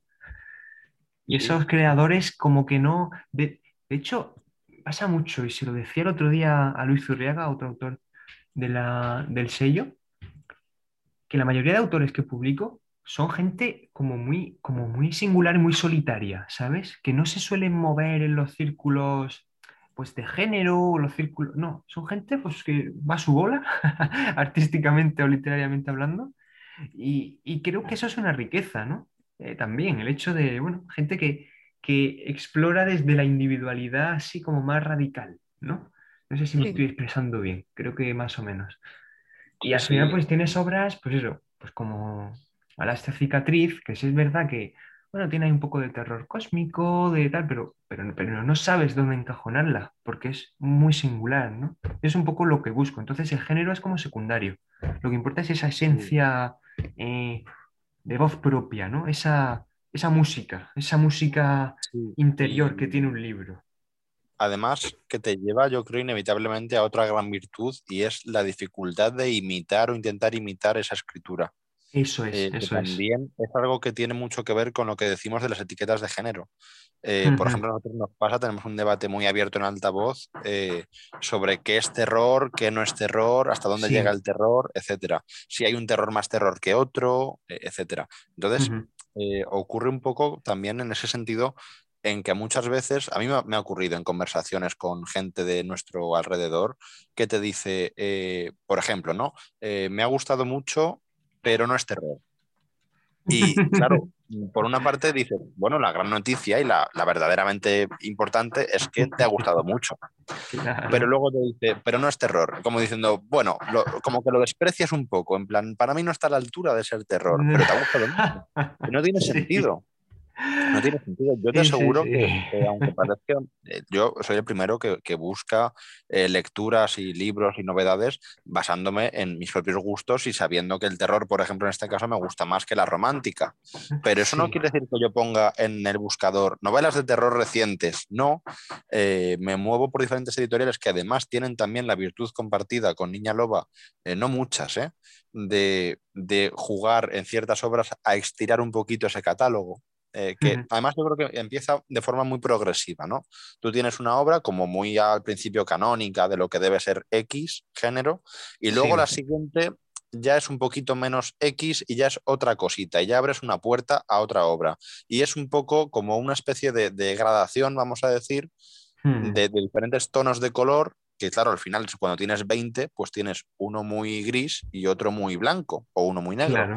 Entonces, en, toda esa amalgama, pues mm, das con obras mm, efectivamente muy originales, que para ti serán, en este caso, por ejemplo, terror o no terror, pero te mueven algo, te, provocan algo. Y en el caso de Galaxia Cicatriz, sin tampoco revelar mucho, sí que eh, ocurren para mí dos grandes virtudes que ya hemos comprobado anteriormente en Niña Loba, y es esa búsqueda de esencia, efectivamente, pero dos más, que son eh, una belleza estética a nivel de, escritura, de imágenes, de simbología, de paisaje, de, descripción, de todo. O sea, la construcción como tal, hay una belleza por encima de... Yo lo, es, lo comentaba a Pedro personalmente eh, ayer que es, eh, y de hecho se saldrá en la reseña porque eso sí que hay que incluirlo, ya os lo adelanto, que es una obra que eh, tratando lo que trata, no deja de ser bella, como tal. Sí, o sea, tiene momentos de una grandísima belleza. Y la belleza, y lo hemos hablado mucho en, diferentes ámbitos, en altavoz, en coloquios y en jornadas y demás, y, en, tanto en poesía como en narrativa, eh, que el concepto de belleza no está relacionado con eh, el ideal de belleza o lo positivo o lo bonito como tal, o lo, agradable, claro. Lo agradable. No, no, hay una belleza muy oscura también, y muy, muy conflictiva y muy polémica. Y en el mm. caso de, de, Galaxia Cicatriz, a mí me pasaba eso que decía, qué, qué belleza, ¿no? A lo mejor está describiendo una situación tremenda, una situación Terrible, Sí. Y hay mucha belleza. Y luego la segunda cosa que quería yo destacar y que, como digo, creo que se extiende por el catálogo de Niña Loba, es también, eh, junto a la belleza, esa sensación de, mm, ¿cómo decirlo? De mm, dentro de lo que cabe, ¿eh? porque hay más o menos ficción, hay más o menos, eh, claro, no es una cuestión ya de autobiografismo, pero sí que da la sensación de que son obras, eh, como decíamos antes en, parte de la conversación, totalmente naturales, totalmente, que tienen como, como un pozo de verdad, ¿sabes? Como que se ve que hay una honestidad, hay un, conocimiento más o menos, ya digo, ¿eh? de, ciertas cosas que te llevan a poder sacar esos pensamientos y plasmarlos ahí. O sea, se mm. ve que no hay un artificio, ni que hay una búsqueda de gustar o de, atraer, o no, simplemente hay pues un ejercicio de escritura muy sincero, yo creo. Y eso también es muy complicado porque eh, lo que decíamos antes, la gente que a veces escribe más buscando vender o gustar o el aplauso fácil en redes sociales que no hacer algo, como bien decías, original y que sea inimitable, ¿no? Yo ahora te lo aseguro, eh, yo la sensación que más me deja, por ser la lectura más reciente de Galaxia Cicatriz, es que no he leído nada igual. Y después de haber leído tantos años, tantas cosas, es algo mm, tremendamente meritorio y tremendamente bueno para el autor y para la obra. El que alguien te diga que esa obra es incomparable. Tú no puedes decir, bueno, se parece un poco a. No, no se parece a nada. Eso es. Eh, además, yo huyo mucho de. Me parece muy injusto eso de querer siempre comparar todo y decir como si fuera uno, dos y tres, ¿no? Estas tres van juntas en el pack. No. Eh, yo, nosotros lo hablamos con José Luis Pascual en, las últimas jornadas del escalofrío en altavoz eh, a, raíz de La chica de al lado, de la biblioteca de Carfax. Maravillosa obra, tremenda, brutal, durísima, no sé si la has leído sino muy recomendada, de verdad, al margen de géneros y al margen de gustos, muy recomendada. Eh, y de verdad que es que es una obra que decíamos los dos, eh, ¿es terror? Pues es que es el terror más terror que hay, porque la realidad supera la ficción.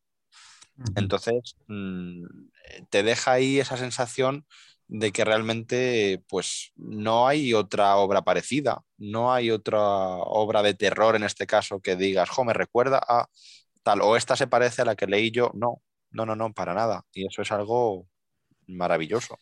Sí, sí, sí, desde la, perspectiva, desde la perspectiva un poco de quien recibe manuscritos casi a diario y así, ¿no? Eh, sí pasa mucho que la literatura, sobre todo de género, eh, te cuesta encontrar obras con voz propia, ¿sabes? O con voz muy singular. Es verdad que hay cierta, por ejemplo, el terror pues estás leyendo como a Lovecraft, siempre, siempre. En fantasía estás leyendo siempre cosas de reinos y de príncipes y de ejércitos. Y en ciencia ficción estás leyendo ahí un poco... Pues, eh, es verdad que es más variado, pero no sé, siempre hay como un corte así muy... Mm, no sé si me estoy explicando, como, como que tiende mucho a repetirse, ¿sabes? y es muy complicado dentro de eso, ya te digo, de la literatura de, género, ciencia ficción, fantasía y terror, encontrar voces tan singulares. Por eso también la, colección que tengo, que además es que es fantasía, ciencia ficción y aventuras, o sea, entra todo, pues solo tiene tres títulos. Tres. Entonces, mm, bueno, es verdad que ahí quiero, sobre todo en esa colección, ¿no? Hacer como mucho, mucha selección, ¿no? porque, bueno, al fin y al cabo no soy una editorial especializada en ciencia ficción o en fantasía, o, eh, no, soy, no solo edito eso, sino muchas más cosas. Entonces, encontrar voces originales cuesta un montón. Y es verdad que eh, hay propuestas editoriales que me llegan y dicen, eh, esta obra ha sido rechazada en un montón de editoriales, pero voy a probar con vosotros. Me ha pasado un par de veces. Oye, son obras espectaculares normalmente, ¿eh? O sea, eso también me, da mucho que pensar, ¿sabes? Yo mi primer pensamiento, porque también eh, lo hemos visto un poquito más de cerca, eh, mm. creemos que tiene que ver muchas veces efectivamente con la línea editorial de la que hablabas al principio, con que esa obra sea difícil de encajar y al ver el editor que es un riesgo para su colección o para su catálogo asumir esa inclusión, lo que hace es rechazarla porque no termina de ser 100% lo que quieren que sea. Entonces, mm, la rechazas sin que sea mala, sino simplemente porque no se ajusta. Y claro, esto yo creo que tiene que pasar muchísimo con obras, vamos a decir, híbridas en este sentido, que tienen tanto contenido tan diverso y tan difícil de clasificar, que claro, puede ser eh, que guste mucho y que todo el mundo la quiera publicar precisamente por la propia calidad, pero puede tener, el, para mí, el absurdo problema, eh, más allá de, lo que decimos, editoriales temáticas. Bueno, claro, tú, tú sabes lo que mandas o no a una de terror, Eh, más allá de lo que entiendas tú por terror, está claro que hay unos mínimos, digamos, ¿no? Que se pueden rastrear, puedes ir al catálogo a ver qué han publicado, no para parecerte, sino para tener un poco de orientación en cuanto a lo que pueden entender ellos por terror, que esa es otra película distinta también. Eh, dónde están los géneros, cómo lo entiende cada uno, las lecturas que hay detrás, etcétera, vale. Pero sí que dentro de eso, y quitando esos extremos, creo que sí que hay un problema de, de falta de flexibilidad, ¿no? Lo que decíamos, que por eso es una virtud el, valorar la obra por encima de dónde la incluyo. A mí me ha encantado lo que has dicho de que eh, si hace falta, abro una colección nueva con esta obra que ha llegado. Eso me parece mm, algo espectacular, eh, sinceramente, me parece algo, una forma de afrontarlo brillante, el decir, no, no, no me quedo aquí, ¿no? Ya esto es lo que hay, estas cuatro cosas son las que tengo, las defiendo a muerte pero y lo que no llegue que me encaje más o menos bien, por más que yo quiera estirarlo, pues fuera. No, no, si hace falta, abro una colección nueva. Eh, me parece genial, eh, sinceramente. Como quien se compra una estantería nueva, claro, pues. me quedo sin espacio, pues bueno, pongo ahí una estantería nueva, ala. sí, sí. Total. Ay, mola, mola mucho, mola mucho. Yo eh, soy la niña de las recomendaciones, siempre digo lo mismo. Yo siempre digo lo mismo, Dios mío, soy la niña de las recomendaciones. Me tengo que hacer un dibujo en el que aparezca yo en plan de, hola, ¿me recomiendas cosas? Sí, soy em, siempre digo, quiero que me recomiendes tres libros, tres películas, pero dentro de tres libros, ¿a ti te gusta el teatro? Te voy a poner mm, difícil. Lo trabajo poco. Hubo una época que lo trabajaba más, pero ya menos. Bastante poco. Mm. Vale, lo trabajas poco, pero ¿sabrías decirme tres obras de teatro que te gusten? Hombre, decirte, decirte que me gusten, sí. ¿Lo intentamos? Mm, es que tanto como para recomendar. me gusta poner a la gente siempre en aprieto, no sé cómo lo hago. Sí, te puedo decir, yo que sé, pues las típicas de, no, las Lorca, si te gusta algo así más de simbolismo, Güero Vallejo, pues, esta gente, sí, pero... No sabría decirlo. El, teatro francés de Ionesco me gustó en su época, Camille me gustó mucho, por ejemplo, sí, mira, sí, mira, mira, mira, es que estoy pensando en voz alta, pero mira, a mí me gusta mucho, de hecho es la que más he leído, habré leído pues, tres o cuatro veces, los Justos de Camille es una obra que, no, bueno, la, que se suele citar es La Peste, ¿no? Pero Los Justos es la obra que más me gusta de Camille, porque pone ahí al, ser humano, bueno, el teatro se supone que tienes que poner al personaje en la situación más terrible de todas, ¿no? Pues en Los Justos se pone al ser humano en extremo, ahí en, relacionado con la política y con la... Bueno, es muy actual, ¿eh? Los justos de Camille. Y luego, bueno, pues teatro griego, pues yo qué sé, ahí está Antígona, me gusta mucho también. Ajax, Ajax me gusta mucho. Yo qué sé. Pero así tres que yo tenga de cabecera, pues no, no, no tengo ningún así. Me apunto a los justos porque. Los justos, además, eso, seré una tarde, pero yo la cuando hablaba de teatro con la gente así, era la que más solía recomendar, ¿sabes? Mira, me alegro de que me hayas preguntado porque no la tenía fresca y me ha vuelto a salir. Mira qué bien. Mira, mira, pues la pregunta al final ha sido una putada mal dicho, en plan así a de pronto, pero nos ha salido bien el experimento social. pues, sí.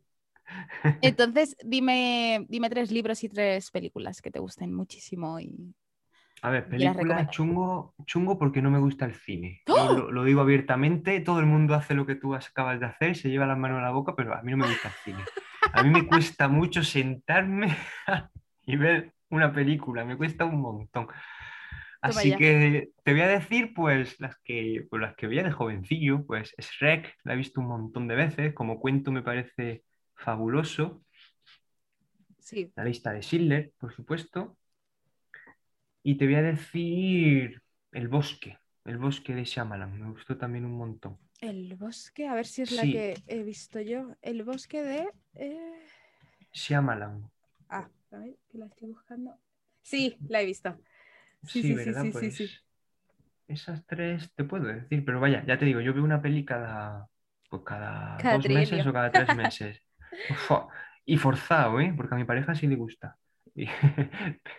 Pero, pero a ti no te, no te llama. Bueno, es normal, ¿eh? O sea, ahora lo estoy pensando y, y creo que he conocido, conocido a, a algunas personas que no les gusta el cine y, y lo entiendo. O sea, o sea, Existimos, ¿eh? Ese, ese tipo de gentuza existe. No, a ver, lo entiendo. Yo es lo que discuto siempre con el novio de una amiga que dice, me jode poner, sentarme a ver una película cuando tengo mil cosas que ver, mil cosas que oír y mil cosas que leer. O mil cosas que hacer en general. O sea, sentarte dos horas. O sea, hacer el ejercicio titánico de sentarte dos horas. O si luego te toca una puñetera película de Zack Snyder, cuatro horas y media. em, a perder cuatro horas de- y media que a lo mejor podrías estar haciendo en otras cosas que a lo mejor te alimentan más, ¿sabes? Entonces siempre tenemos ese debate de cine versus eh, que escuchar un podcast mientras eh, estás jugando algo o leer mm, con algo de fondo una música que te guste o, ¿sabes? Tenemos ahí siempre ese debate, o sea que existe, existe. Existe.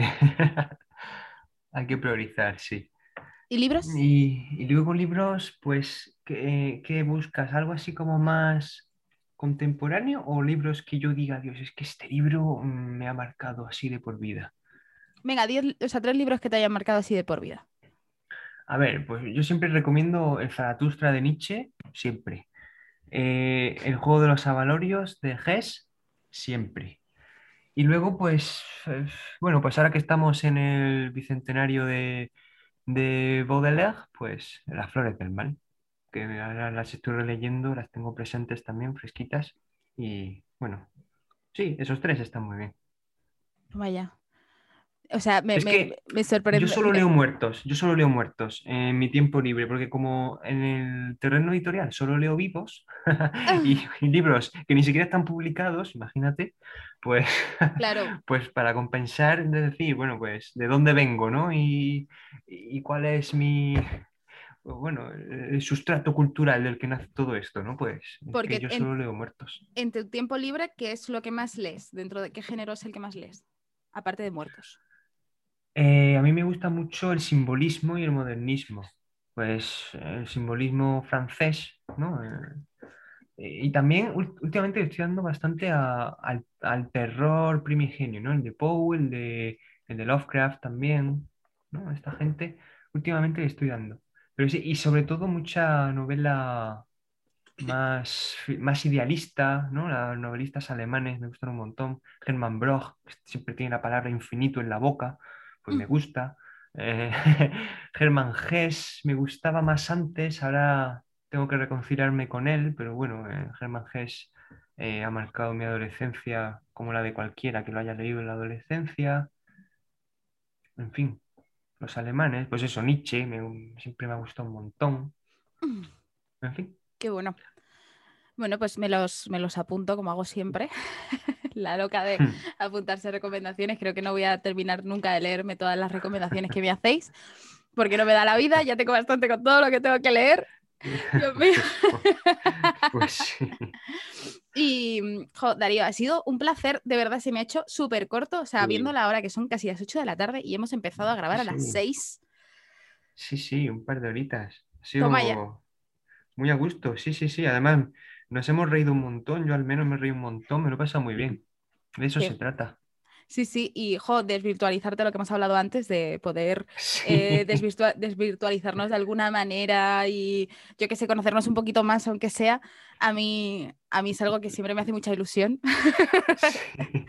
y Sí, ya solo queda brindar por la amistad. La próxima vez brindamos por la amistad eh, en vivo y en directo, ¿sabes? Ahí con Sí, nuestra copichuela. Ojalá, ojalá, ojalá, ojalá. O sea, yo siempre digo que tendrá que llegar un momento en el que tengamos que mm, dar abrazos a, a medio mundo, ¿no? Porque siempre estamos en plan de, Ahí, "Tenemos- ahí. cuando pase esto, tenemos que vernos. Y es como, vamos a hacer una macrocena con, Sí. con un montón de gente, en plan de, bueno, nos lo quitamos todos en una noche. Con bocata de calamares ahí a diestro y siniestro. Sí, que mm, estáis en Madrid, Sí, sí, eh, sí, sí, bocata un de bocata calam- para cada uno y ala. O sea, en, por- en la, en la plaza de Madrid. Ala. creo que, creo que de tanta gente a la que le hemos dicho que después de que pase esto tenemos que verles, creo que no nos caben ni en la Plaza Mayor. Ni en la plaza, ¿verdad? O sea, yo creo que tendríamos que buscar un sitio en plan apartado donde fuera como una mini rave, en plan de, Sí. de gente del mundo de editoriales, culturales eh, en general. Y, y bueno, eso Oh, sería. el eso es... Qué bacanal saldría de ahí, qué bacanal, madre mía. qué, te- Total. qué terrible eso, ¿eh? ya Lo que ves, pasa ahí se queda ahí, ¿eh? Total, total. Joder, total, me lo estoy imaginando y tú imagínate, hay un montón aquí. ¡Eh! Quemando libros, bueno, bueno, bueno, bueno. Madre mía, qué, qué- qué apoteósico, ¿no? Más que otra cosa, Sí. sería como algo de dejar los móviles en la entrada, dejar los móviles aquí, Sí, sí, esto no, sí, sí. no puede salir en Instagram ni en Twitter. Qué bueno, pues jo, ha sido un placer de verdad eh, tenerte Sí. con nosotros. Ya sabes que Altavoz es tu casa para, bueno, de hecho, lle- mm, llevas en Altavoz mucho tiempo ya porque eres, En mi casa, en mi casa, sí, sí. sí, sí, Es mi guardería. total, total, porque eh, estaba justo antes del podcast echando un ojo a memoria histórica y me he encontrado con tu nombre y he dicho, mírale, si es que está aquí también. Digo, si no me acordaba sopa. yo. Vaya rollo. No, pero que me hace que, que es curioso, ¿no? Que es como cerrar un círculo. Es Sí. como. y mm, que bueno, que es tu casa, que eh, puedes venir a- al podcast o a cualquier cosa nuestra. Estás súper invitado, eres un invitado de honor ya. Y, mm, Muchas gracias. y que muchísimas gracias por venir y, y un placer. Pues Muchas igual, ¿eh? gracias, muchas gracias por invitarme y espero que no se quede aquí. Bueno, de hecho, no lo espero, lo sé. Sé que no se va a quedar aquí Total. y que vamos a seguir. Vamos a Sí. seguir. Y nada, mucha Ajá. suerte con Mowgli, con el pequeño de la casa sobre todo, que está empezando ahora. Sí. Y, bueno, que veremos, veremos el, el auge de Mowgli, seguramente, pero bueno, mucha, mucha suerte que, que acaba de empezar y, y los proyectos siempre son un poco como más, eh, ahora sobre todo parece que es más lento, pero no, o sea, van a un ritmo normal, lo que pasa es que nos parece que es más lento y, Claro. y, y ver eh, y seguir viendo cómo sobre todo Niña Loba crece y se expande en el universo. Ahí, ahí, por todo el mundo, Niña Loba, Planeta, Penguin y Niña Loba. ¿Te imaginas? y jo, que muchísimas gracias, me lo he pasado A como una enana. Muchas gracias, Darío. Y a nuestros oyentes que no se olviden de que aquí no acaba el podcast de la Feria del Libro, mm, versión podcast de altavoz cultural, y que ahora tenéis unos cuantos minutos de promoción salvaje y feroz, porque así lo hemos querido todos, de editoriales amigas, entre ellas también, por supuesto, Niña Loba. Así que, por favor, no despeguéis la oreja. Y desde aquí, eh, que no han podido participar por tiempo, eh, a mí me gustaría dedicar un minuto a, a hablar de en el, en el mar, ediciones en el mar, ¿vale?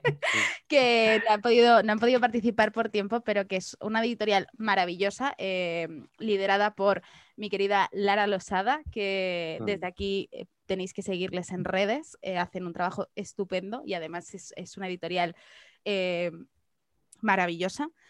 Y, y nada, que seguirles porque, porque es que, bueno, ya os contó Lara Losada en su momento en el podcast que, que este año van a sacar un montón de novedades y, y que siguen para adelante. Así que nada. Ya no me puedo despedir.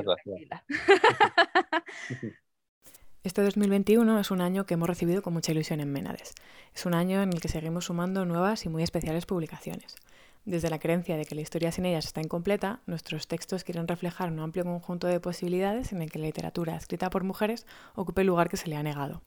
Estamos muy felices de haber consolidado un catálogo que dé voz tanto a las escritoras olvidadas como a las actuales.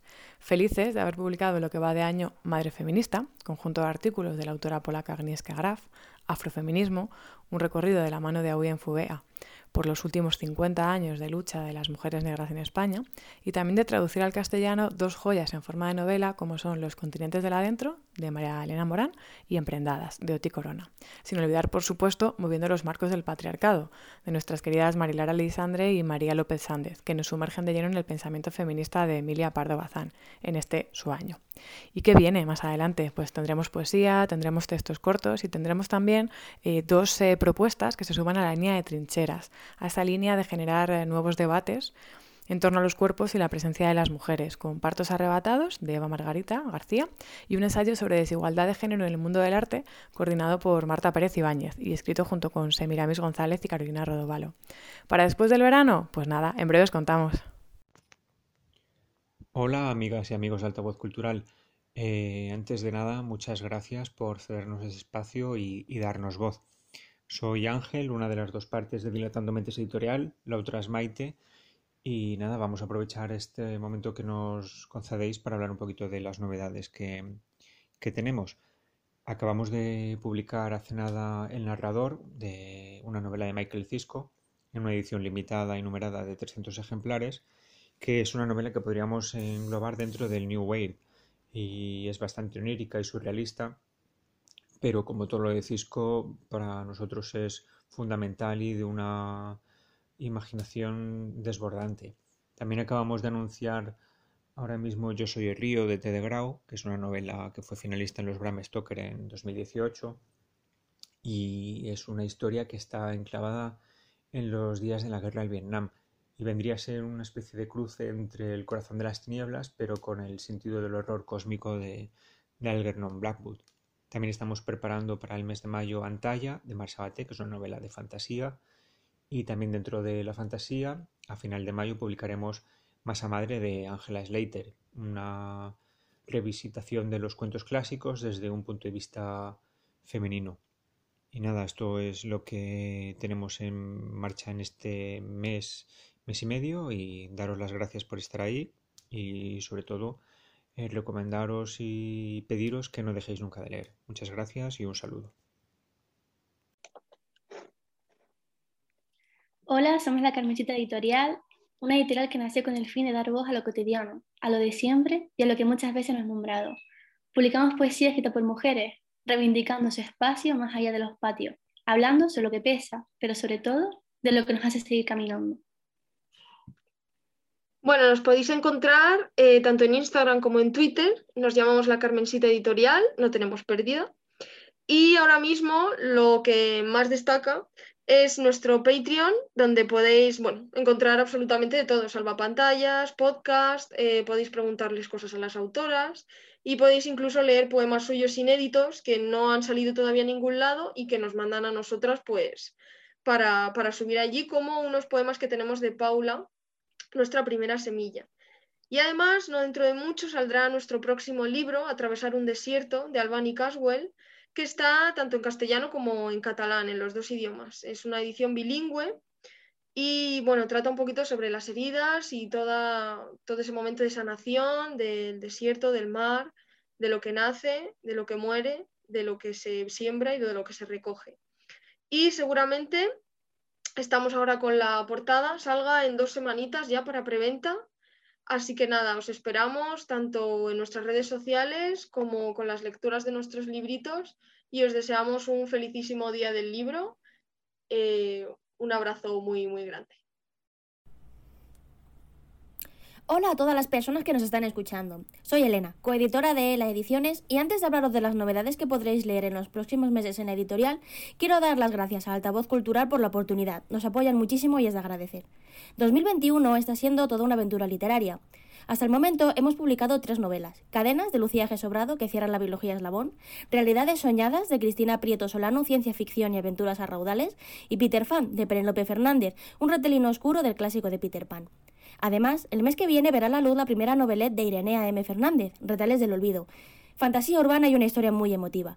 Y en junio, Años de Mercurio, de Laura Arenas, que cierra esta primera parte de 2021 y donde conoceremos a los habitantes de la caldera, siendo además el primer bolsilibro de este año. Eso no es todo. Desde el próximo 15 de junio y hasta el 30 de julio tendremos abierta la recepción de relatos para la antología Bestiario. En esta ocasión, os pedimos que el elemento central del relato sea una criatura mágica como unicornios y gnomos, y no nos cerramos a ningún género. También os podemos adelantar que estamos organizando otra edición de Lela Direct, donde os vamos a desvelar parte de las sorpresas que podréis disfrutar en esta segunda parte del año. Esperamos que os haya gustado. Raúl, coeditor, y yo os enviamos un saludo y una vez más le damos las gracias a Altavoz Cultural por esta oportunidad. Hola, queridos amigos de Altavoz Cultural. Soy Pilar Márquez, la editora de Ediciones El Transbordador, y aquí os traemos un poco nuestras próximas novedades y las publicaciones más recientes de nuestra editorial. respondiendo así a vuestra amabilísima invitación a esta feria del libro en formato podcast. Eh, hace muy poquitos días hemos publicado Carne y Hueso de Santiago Ximeno, la obra ganadora del primer premio de novela corta El Proceso que convocamos hace un año en un momento de incertidumbre para el sector editorial y cultural y bueno, con cuya convocatoria quisimos apostar por, la, por reivindicar la importancia y el valor de la cultura. En mayo publicaremos Negoriz de Desma, una obra que se publicó originalmente en catalán y ahora traemos nosotros en castellano, en una edición muy muy bonita y además con material extra. Este año tenemos otros autores y otras obras magníficas, bueno, pues como desde una biografía de Domingo Santos, escrita por Mariano Villarreal, hasta Trigonometry, la traducción de la novela corta Trigonometry de Strack Holborn, eh, una novela ambientada en el oeste y con matemáticas. Eh, ya la veréis, muy peculiar y, divertidísima. Y puede también que a final de este año tengamos más noticias de nuestro querido Ferran Varela, que está volviendo al formato largo. Así que, en fin, os recomiendo que le echéis un ojo a nuestras novedades y que podéis visitar nuestra web, edicioneseltransbordador.com, donde estáis al tanto de todo lo que vamos sacando. Un fuerte abrazo, saludos. Hola, soy Ana Orantes de Caótica Libros, una pequeña editorial independiente especializada en feminismo, ecología, transhumanización ética y teorías queer. Arrancamos esta aventura con Manifiesto Cibor de Donna Haraway ya que atraviesa todas las cuestiones que queremos tratar en la editorial y nos parece un texto fundamental. En narrativa hemos rescatado la obra CC de Ángeles Vicente, considerada la primera novela sobre temática lésbica escrita en español.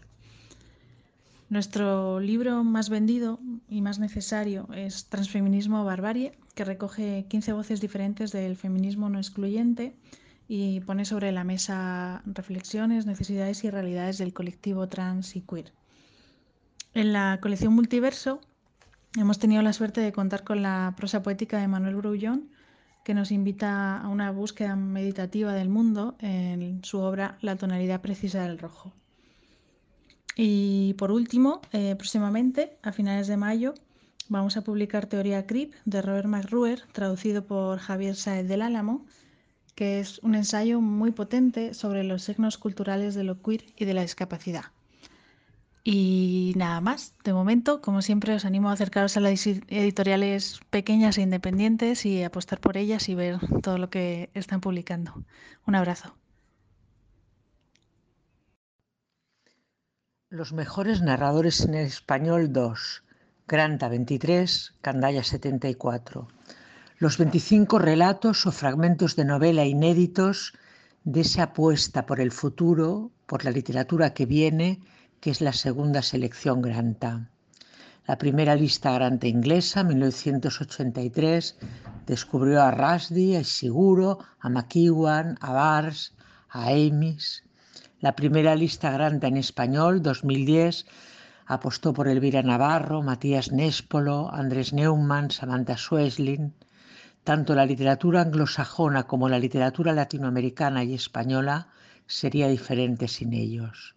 ¿Qué caminos abrirán en el futuro Andrea Abreu, José Adiac Montoya, David Aliaga, Carlos Manuel Álvarez, José Ardila, Gonzalo Baz, Milusca Benavides, Martín Felipe Castañet, Andrea Chapela, Camila Fabri, Paulina Flores, Carlos Fonseca, Mateo García Lizondo, Aura García Junco, Munira Chemir, Daineres Machado, Stanislao Medina, Cristina Morales, Alejandro Morellón, Michelle Nieva, Mónica Ojeda, Eduris Planches Sabón, Irene Reyes Noguerol, Aniela Rodríguez y Diego Zúñiga, que nos están aportando ya. Muy buenas, soy Darío de Niña Loba y que comience mi minuto de spam. Aventuras de corte victoriano, las aventuras de Luz Bencarena thriller psicológico ambientado en Pamplona, El sueño más profundo, ciencia ficción castiza y de risa floja, de Ságase la luz, romance también castizo pero melancólico, una distensión del tiempo, disección espiritual de una escritora, escribir se escribe con M de musa, drama psicológico y romance complicado, belleza y náusea, la lengua española en Estados Unidos, la frontera de la tierra, poesía simbolista y desgarrada, litos of fluir, literatura forajida sobre la miseria cultural de España, de cielos y escarabajos, lo mismo pero menos salvaje, las siete edades, dos viejos que se escapan a un festival de heavy metal, norteña, poesía culta y un poquillo antisistema, don de desobediencia, novela coral narrada con pura belleza, y latura, Mamarrachada sobre zombies, filosofía y colonización, de héroes y de santos. Años 60 en París, Las vidas secretas. Una escuela de vampiros adolescentes, Nazarjan Escuela de Vampiros. Poesía luminosa y salud mental, aire. Relatos de misterio, magia y asombro. Relatos del lobo enjaulado. Relatos sobre la infancia y la memoria. Los juguetes que tuvimos novela psicológica sobre una base de terror cósmico, Galaxia Cicatriz y por último nuestros relatos gratis en Lectu. Muchas gracias a todos. Adiós.